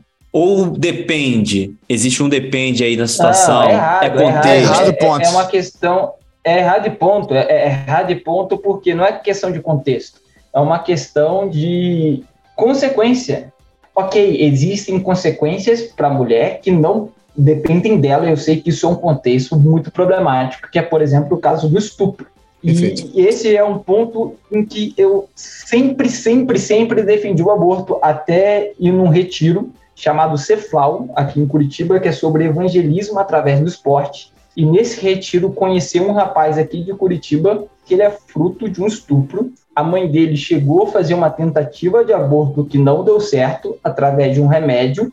Ele nasceu, ela deixou ele para ser criado pelos avós e ele fala muito abertamente sobre isso. Ele sabe que o contexto da qual ele vem é extremamente problemático. Ele sabe que é um, um contexto muito, de muito sofrimento para a mãe dele, mas ele mesmo já ouviu da própria mãe que ter abortado ele não diminuiria em nada a dor dela. Ele ter nascido ou não não diminuiu em nada, ou aumentou em nada a dor dela. A dor da violência que ela sofreu continua sendo a mesma. E ele está aí. É um cara que hoje é casado, é um cara que hoje é cristão. E mesmo se fosse um cara que estivesse vivendo a vida louca, é, é complicado. É aquele, é aquele velho, aquela velha história, tipo, é, você só pode debater o aborto porque você não foi abortado. Exatamente. É muito complicado, é muito complicado, é muito complicado. E eu acho ainda, o Renan, o seguinte, é, isso, isso não tira para mim, tá? O fato de que ainda assim politicamente falando e é, criminalmente falando também, eu acho que ela, a, toda mulher, ela, nesse caso, ela tem que ter, tem que ter o direito, o direito tem à escolha. Ter o direito e a opção. Ponto, tá? Sim. Isso aí a gente está dando a nossa. Totalmente. É, e a, eu, eu vou da mesma vertente que você, tá? Só para deixar claro. Acho muito bacana a gente falar nisso. Mas eu acho que é o seguinte: a, a, até porque a lei não é só para estupro, tá? Tem algumas doenças que é preferível você retirar a criança também, porque a criança ela não vai ter uma vida saudável. Porém, é, nesse caso, falando especificamente do estupro, é muito importante que a mulher tenha esse, esse, esse essa o escolha, direito. o direito, Sim. porém, eu tenho esse mesmo posicionamento que eu. Isso não vai diminuir nada a dor nada. que a mulher Sim, sente. Mas eu concordo, e eu concordo plenamente. Politicamente, principalmente no caso da violência, ela tem que ter esse direito. Perfeito. Até porque é, a dor ela é subjetiva e ninguém consegue mensurar a dor. Hum. Se eu, como pastor, estou numa situação onde uma mulher que sofreu esse tipo de violência chega para mim e fala assim, pastor, aborto ou não? O que eu tenho a dizer para ela é, veja, não acho que é uma escolha que vai te fazer sentir menos dor. Agora, se você sente que você não tem nem condições de levar isso para frente, psicológicas, emocionais, é uma escolha sua e eu não vou julgá-la. Porque Perfeito. eu não consigo mensurar a dor e o sofrimento que ela está passando psicologicamente naquele momento, entende? Cara, eu, eu acho que assim, é, pode parecer que para algumas pessoas seja uma questão que já. Gente, isso daí já está resolvido, é pecado e pronto, é, é assassinato, é, igual a gente teve, por exemplo, uma situação de uma criança que foi estuprada um tempo atrás, deve ter o quê? Um, uns dois anos, virou. E, tá, e, e a criança queria, queria tirar, queria abortar, né? A criança foi estuprada e ficou grávida, e estava sendo orientada a abortar, e foi um monte de, de crente, de cristão para a porta do hospital onde a criança estava, chamando ela de assassina. Uhum. E tal. Cara, uma criança. Uma criança. Uma criança de 11 anos. É. Isso é absurdo. Entendeu? E, então, é assim, tem gente que está muito bem resolvido com relação a isso, tem uma opinião forte a respeito disso. E então ah, e, e vai achar desnecessário a gente estar tá falando sobre isso aqui. Mas eu acho que a gente precisa trazer o, o debate para para a galera, para a gente pensar em, em, várias, em várias situações, né? É, porque nem tudo na vida é preto e branco, cara. A gente precisa. Existem mais do que 50 tons de cinza. Brincadeira. Só uma descontrair. Mas, mas assim, cara, é, são situações que a gente precisa trazer. Tem gente que, que, que é contra o aborto, mas é a favor da pílula do dia seguinte, por exemplo. E aí? Então, aí eu trago um dado pra você aqui. Eu sou a favor da Você tem pílula dado do em seguinte. casa, Lurian? Hum, ah, qual foi, Ana? Essa hora, irmão. Essa hora, Essa 11h40, hora, o cara me manda um, 10 Tem pra meia-noite. O cara Pô. me manda uma coisa dessa. Vai. Cara, o que acontece? O espermatozoide ele pode levar de 30 minutos a 12 horas. Toma com 15 minutos se você não, não tá no erro. 15 Show, pô. minutos? Entendeu? Não dá nem tempo de ir na farmácia. Não, já compra Hunt, já vai pra cena do crime com. Mas é mais fácil comprar camisinha, né, cavalo? Eu sei, irmão. Estourou e você tá na merda, hein? Ai, meu Deus do céu, que pecado. Senhor. Mas falando sério, eu sou. Acho que pelo dia seguinte é importante. Senão teria muito mais gente. Já tá cheio de gente lá no, no, no mundo, já tá bom já. A China que.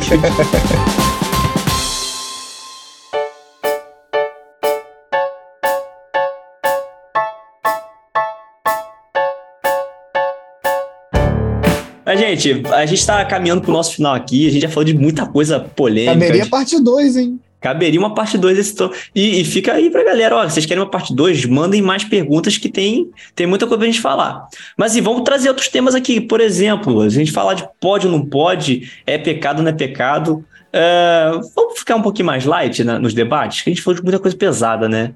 Então vamos lá, pode ou não pode, pastor Renan Martinelli e Lurian Machado, sem, sem nenhum cargo, é só Lurian Machado, tomar vinho, Desgraçado. pode?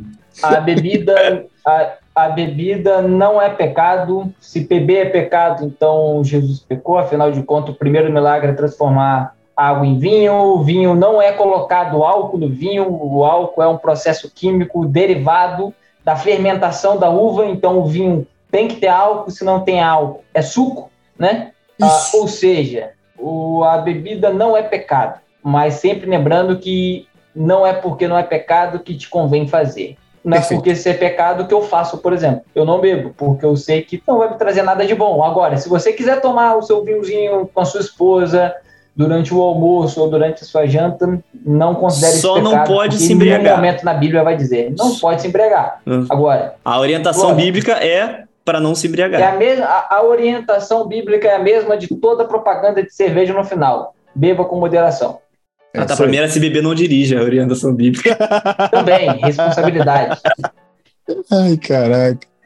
Não, cara, eu acho o seguinte, é isso aí. Beber, eu acho que não, não é errado, é, mas acho que em muitas hipóteses nem convém. Você tem que ser também saber ponderar e entender é, o momento certo de fazer isso, É, até para não escandalizar também. Eu acho que tem todo um contexto aí, você tem que ficar ligado, mas não acho errado. É tranquilão. Agora, é, levantando a bola aí, essas questões de pode ou não pode, o que, que vocês acham da, da maconha?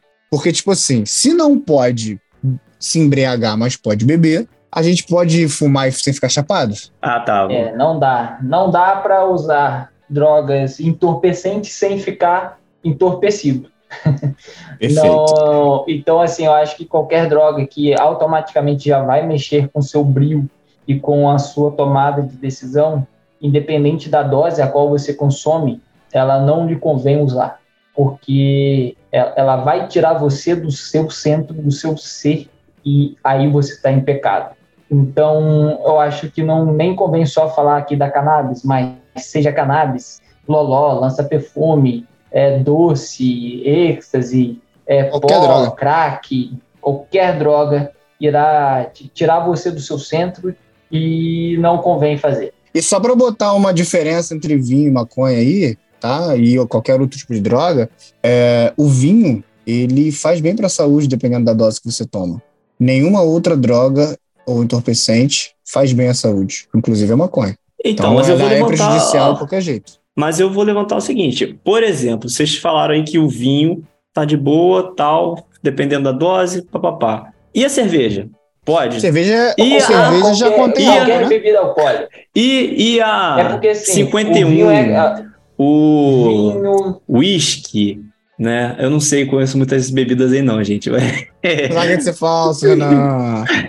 Vinho, vinho, Mas... entendo-se qualquer bebida alcoólica. A diferença é, a questão é, perfeito, você vai tomar uma vodka com qual propósito? Sendo que ela é muito mais forte. Qual, quantas doses de vodka você consegue beber sem ficar chapado? Cara, depende. Sem eu sou brasileiro. Bêbado. Mas se você perguntar isso para um russo, né? Ah, é a mesma coisa você perguntar para um alemão. A gente tem que contextualizar. Para você perguntar para um lá. alemão quantas doses, quantas, quantos barril de cerveja precisa para ficar Pode, bêbado. É. O, cara, o cara com 5 anos ele já tá bebendo. Ele, o cara vira um Bob Não, na verdade o cara tá o, mamando, o, tá mamando o leite da mãe é, é já destilado ali, ó. Não, perfeito. Mas aí que tá. A quantidade vai do seu organismo. O ponto é, é, também existem propósitos, tá, gente? Por exemplo, existem regiões do planeta, não sei se todos sabem, que Exatamente. o cara vive a menos 30, menos 40 graus. Tem que tomar para esquentar. Ele precisa tomar necessariamente uma bebida destilada, não é qualquer bebida, é uma bebida destilada para esquentar o corpo por dentro, para ele não morrer de hipotermia. Até por isso essas bebidas elas foram popularmente conhecidas pelo mundo, tá?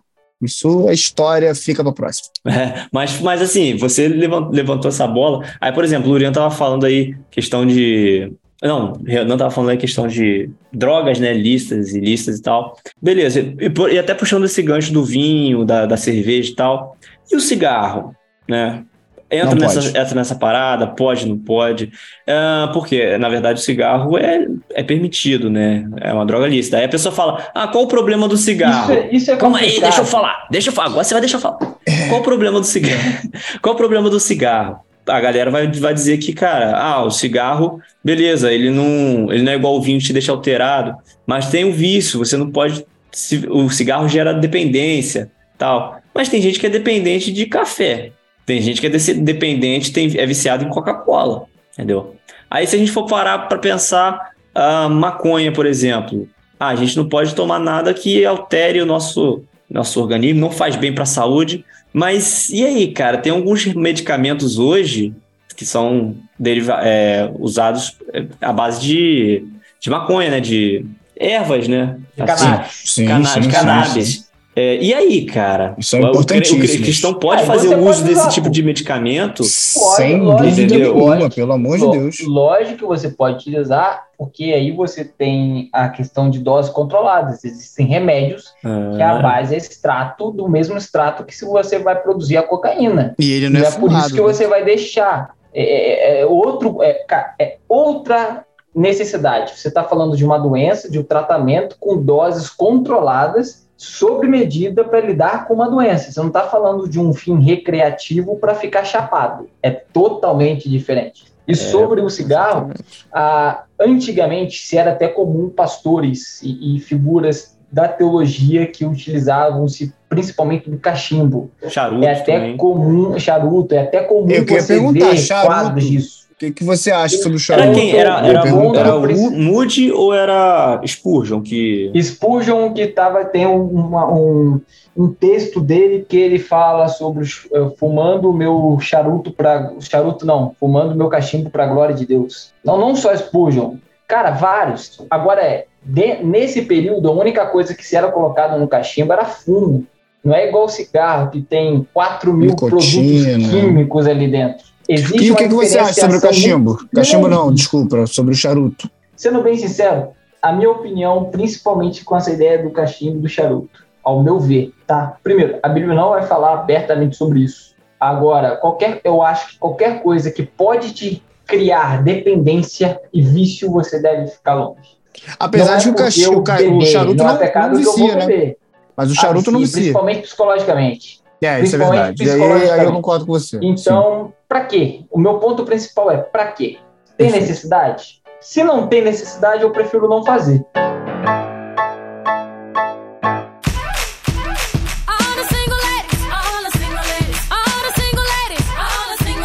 Pra gente, pra gente encerrar aqui, gente, tem muita coisa ainda que a gente poderia estar falando, mas deixando um dos mais polêmicos aí assuntos pro final, vamos falar sobre o homossexualismo?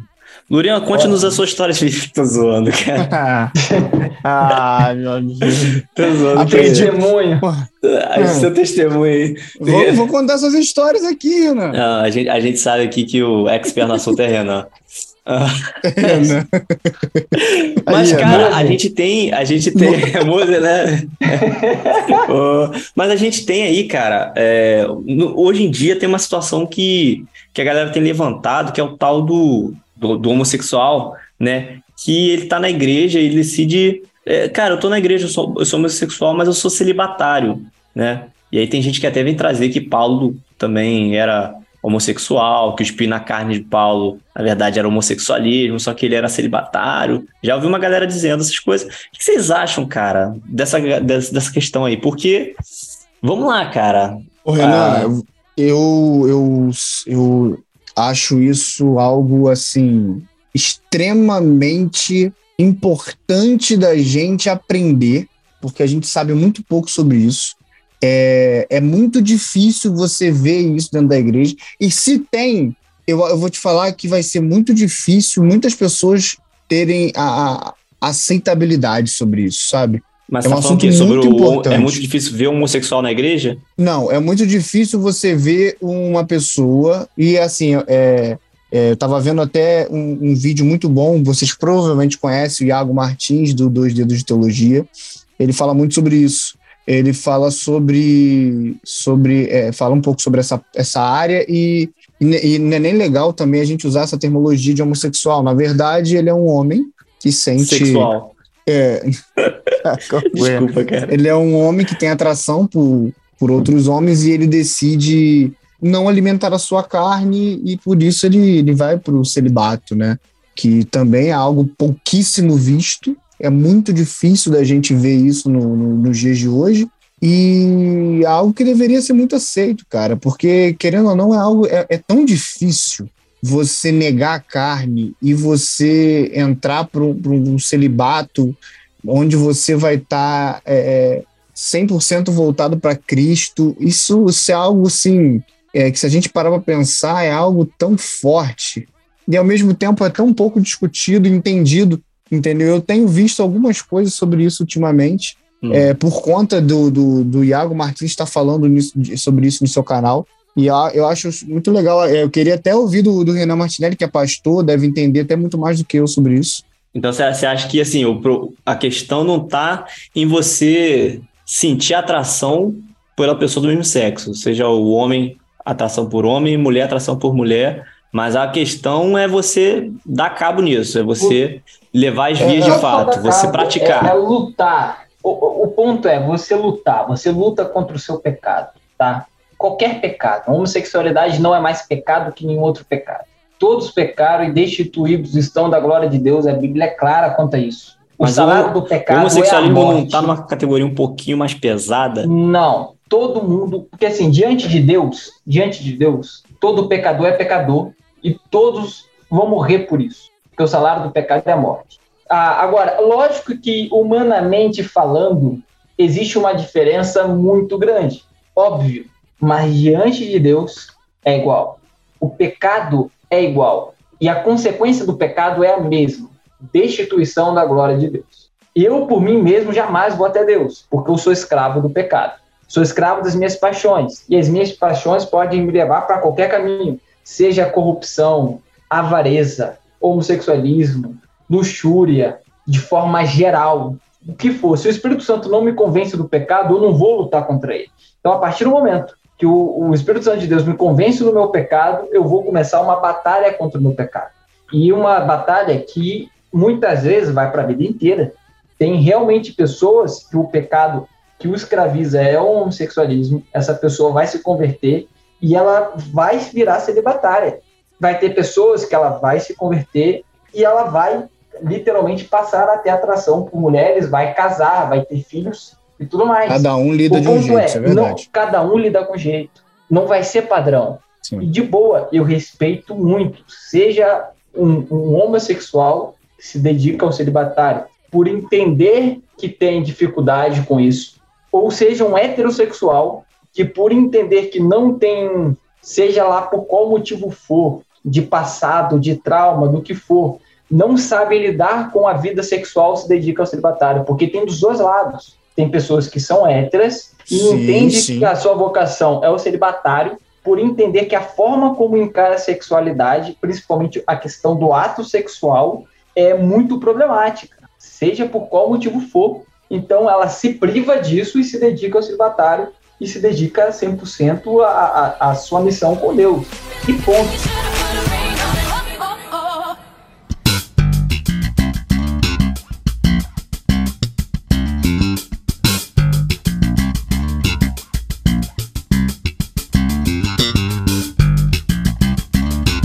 Gente, é isso. A gente chegou ao final do nosso episódio. Um episódio desse, hein, meus amigos. Só falar, só lembrar os ouvintes o seguinte: nem tudo que a gente falou aqui a gente pensa exatamente dessa forma. Ou tem coisa que a gente pensa dessa forma. A gente deixa essa incógnita aí para a gente não ser acusado de herege depois e, e, tudo mais. Então, assim, se alguém andar falando, falando por aí, ó, oh, Renan é a favor de não sei o quê. Ó, oh, pastor, disciplina Lurian, porque Lurian ando falando uns negócios aí. E esse tal de pastor Renan Martinelli aí, ó, sai fora dele que o cara é um, é um desviado, tá levando o pessoal pro mau caminho. Gente, a gente tá aqui para levantar o debate sobre questões que ninguém quer falar. Então, assim, que isso fique na sua cabeça, querido ouvinte. É, ou se você é um, principalmente se você é um líder, as pessoas têm dúvidas sobre essas coisas. Jovens, principalmente, têm dúvidas e essas coisas precisam ser tratadas. Porque se eles não aprenderem com você, é, que é líder, você que é pastor, com você que é pai, você que é mãe, eles vão aprender lá fora. E eles podem aprender lá fora de uma forma totalmente deturpada e diferente daquilo que a gente imagina que deva ser o certo. Não é isso mesmo? É, é a mensagem que eu tenho para deixar aí é, para os nossos ouvintes. Eu queria saber de Lurian se ele tem alguma mensagem também para deixar para a galera aí. Lurian, fala com a gente. É isso aí, eu acho muito importante o conhecimento. Isso é algo que nunca será tirado de nós. Então, é muito bom que a gente possa aprender. Não sou pai ainda, mas acho que todos os pais eles deveriam tocar nesse assunto com seus filhos, conversar com seus filhos abertamente, para que eles entendam de fato o que é pecado, claramente. Ah, isso é errado, isso é certo, porque senão viram aquelas pessoas que culpam os outros pela falta de conhecimento que ele deu ao filho.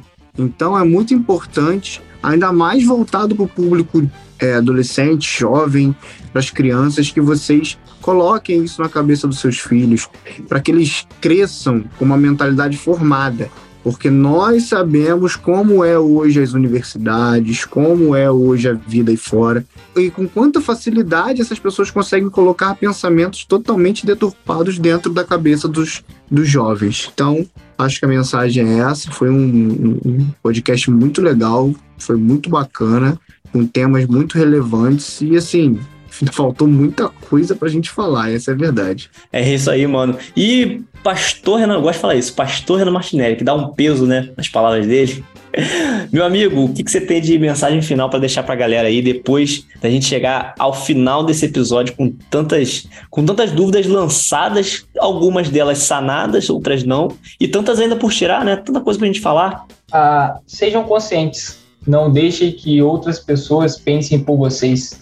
Para fazer isso, vocês precisam estudar, meditar, a palavra de Deus fala que precisamos meditar na palavra de Deus dia e noite, refletir sobre a palavra de Deus dia e noite, principalmente contextualizando ela para aquilo que nós vivenciamos em nosso dia a dia. Então faça isso. Conheça a palavra, conheça o Deus que você serve e também conheça o mundo onde você vive, para que assim você possa estar preparado não só para tomar as melhores escolhas, mas para ajudar, seja o seu filho, seja um amigo, seja ao evangelizar um colega de trabalho, e você poder agregar a, ao reino de Deus. É isso aí, gente. Esse foi mais um Ecoscast. Eu quero agradecer demais a esses dois camaradas que estão sempre aí com a gente, acrescentando tanto, agregando tanto no nosso podcast. Meu irmão Lurian Machado, o cara não só da sessão de feedback, mas vocês vão ver ele cada vez mais participando aqui com a gente, trazendo todo essa, esse charme, né? Toda essa expertise, esse conhecimento dele, porque esse é um cara com conteúdo. Mano, obrigado aí por estar sempre com a gente.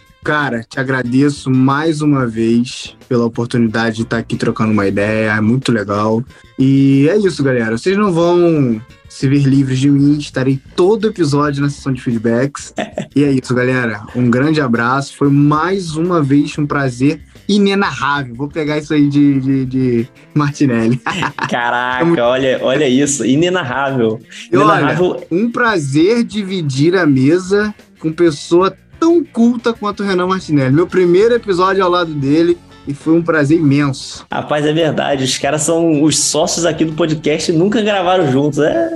Mas tinha que ser no episódio desse, né? Episódio de peso. E assim, Mano, Renan Martinelli, só te agradecer também, cara, por sempre estar com a gente aí, por agregar tanto com essa sabedoria e expertise sua, trazendo aquela autoridade pastoral, né, pro nosso episódio, porque aqui é eu e o Lurian tudo uns Zé Mané, mas você é o pastor, né? Então traz aquele peso. Cara, aprendo muito com vocês, aprendo muito com vocês. É sempre um prazer muito grande. Sou muito grato a Deus pela amizade de vocês e pelo privilégio de poder participar aqui com vocês. E já que vocês pegaram o meu inenarrável, foi um prazer indizível participar aqui com vocês.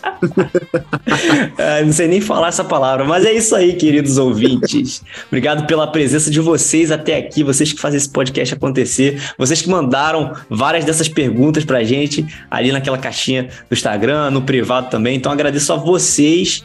E é isso, gente. A gente fica por aqui com mais esse episódio. Se você gostou, já sabe compartilha esse episódio, curte essa publicação, comenta. Se a gente deixou alguma dúvida aí de fora, já deixa no comentário aí, já manda no direct, nas caixinhas que a gente fizer, porque certamente terá um parte 2. Se a galera gostar aí, a gente vai fazer. Vamos, a gente está aqui para isso, para falar, né? Não é nem para trazer soluções, a gente está aqui para trazer o debate.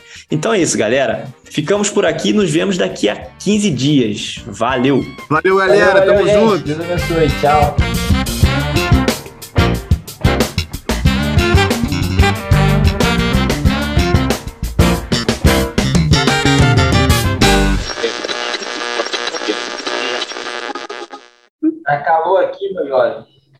Cara, é o seguinte.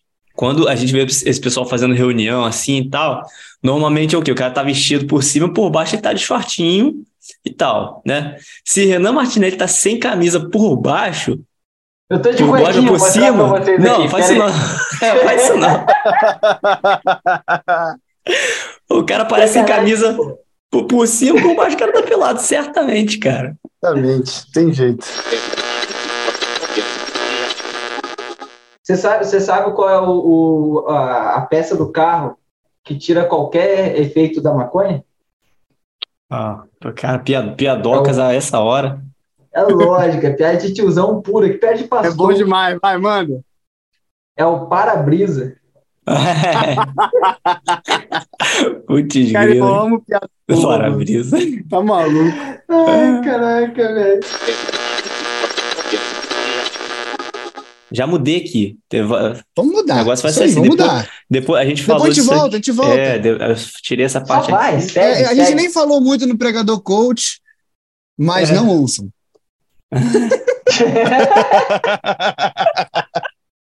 tá ótimo. É só é... para só pra deixar aqui no ar.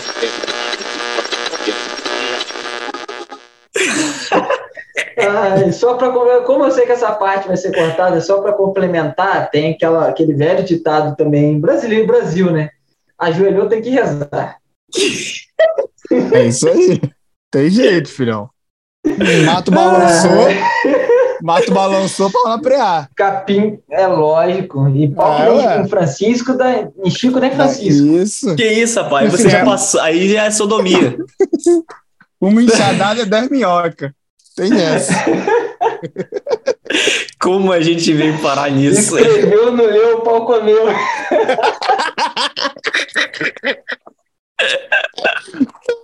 Meu Deus do céu. Isso Enfim, é muito bom, né? Eu, olha, gente, isso vai tudo pro ar, hein? Duvido, né? Duvido, né? Duvida? Tá bom. Mas fala Vai da castidade. Vai um podcast com mais cortes. Mas que tu pode botar lá no finalzinho do nada a gente falando um monte de. Um sem, monte contexto, sem, sem, contexto, né, cara? Sem contexto, sem contexto, pode. O Luian tá falando com alguém ali, ó. Olhou pro lado. Ah, Lucas que tá andando pelado ali. É, meu irmão que tá com a namorada, a namorada dele, a porta tá fechada, a namorada deu uma cabeçada na porta de vidro. Eu tô gravando isso aqui. Tô... Ela chegou, aí foi entrar, aí eu escutei, aí eu olhei, aí eu falei, oi. Aí ela, nada não, é que eu bati de cara. A porta tá mó marcona da testa no, no bagulho. Ai, ai. Que ele é fruto de um aborto. De um, desculpa, ele é fruto de um estupro. Ele é um milagre, Ele então. é fruto de um estupro. Não, é, ele é fruto de um estupro. Pô, desculpa, A eu quero mãe fazer dele piada é- não, tema mas é- sério. Não, não, não. Mas. Lurian, é, vai pro inferno também, tá. Lurian? Você vai pro inferno. Você Eu riu disso, você vai pro porque a inferno. mãe dele tentou. A mãe dele tentou. sabe Repete, essa- repete o. É, Renan, mas desculpa, ficou cara. zoado pra caralho. não, não. É porque ficou zoado, ficou zoado. Vai. É, é porque Ele é fruto de um aborto. ia Ele é fruto de um aborto, não. Ele é Fruto de um aborto me de pegou, mano. É, agora, só para encerrar o, o vocábulo, foi supinamente prazeroso gravar isso com vocês. Tá Eu encerro com. Foi um prazer desgraçado estar com vocês. Foi muita-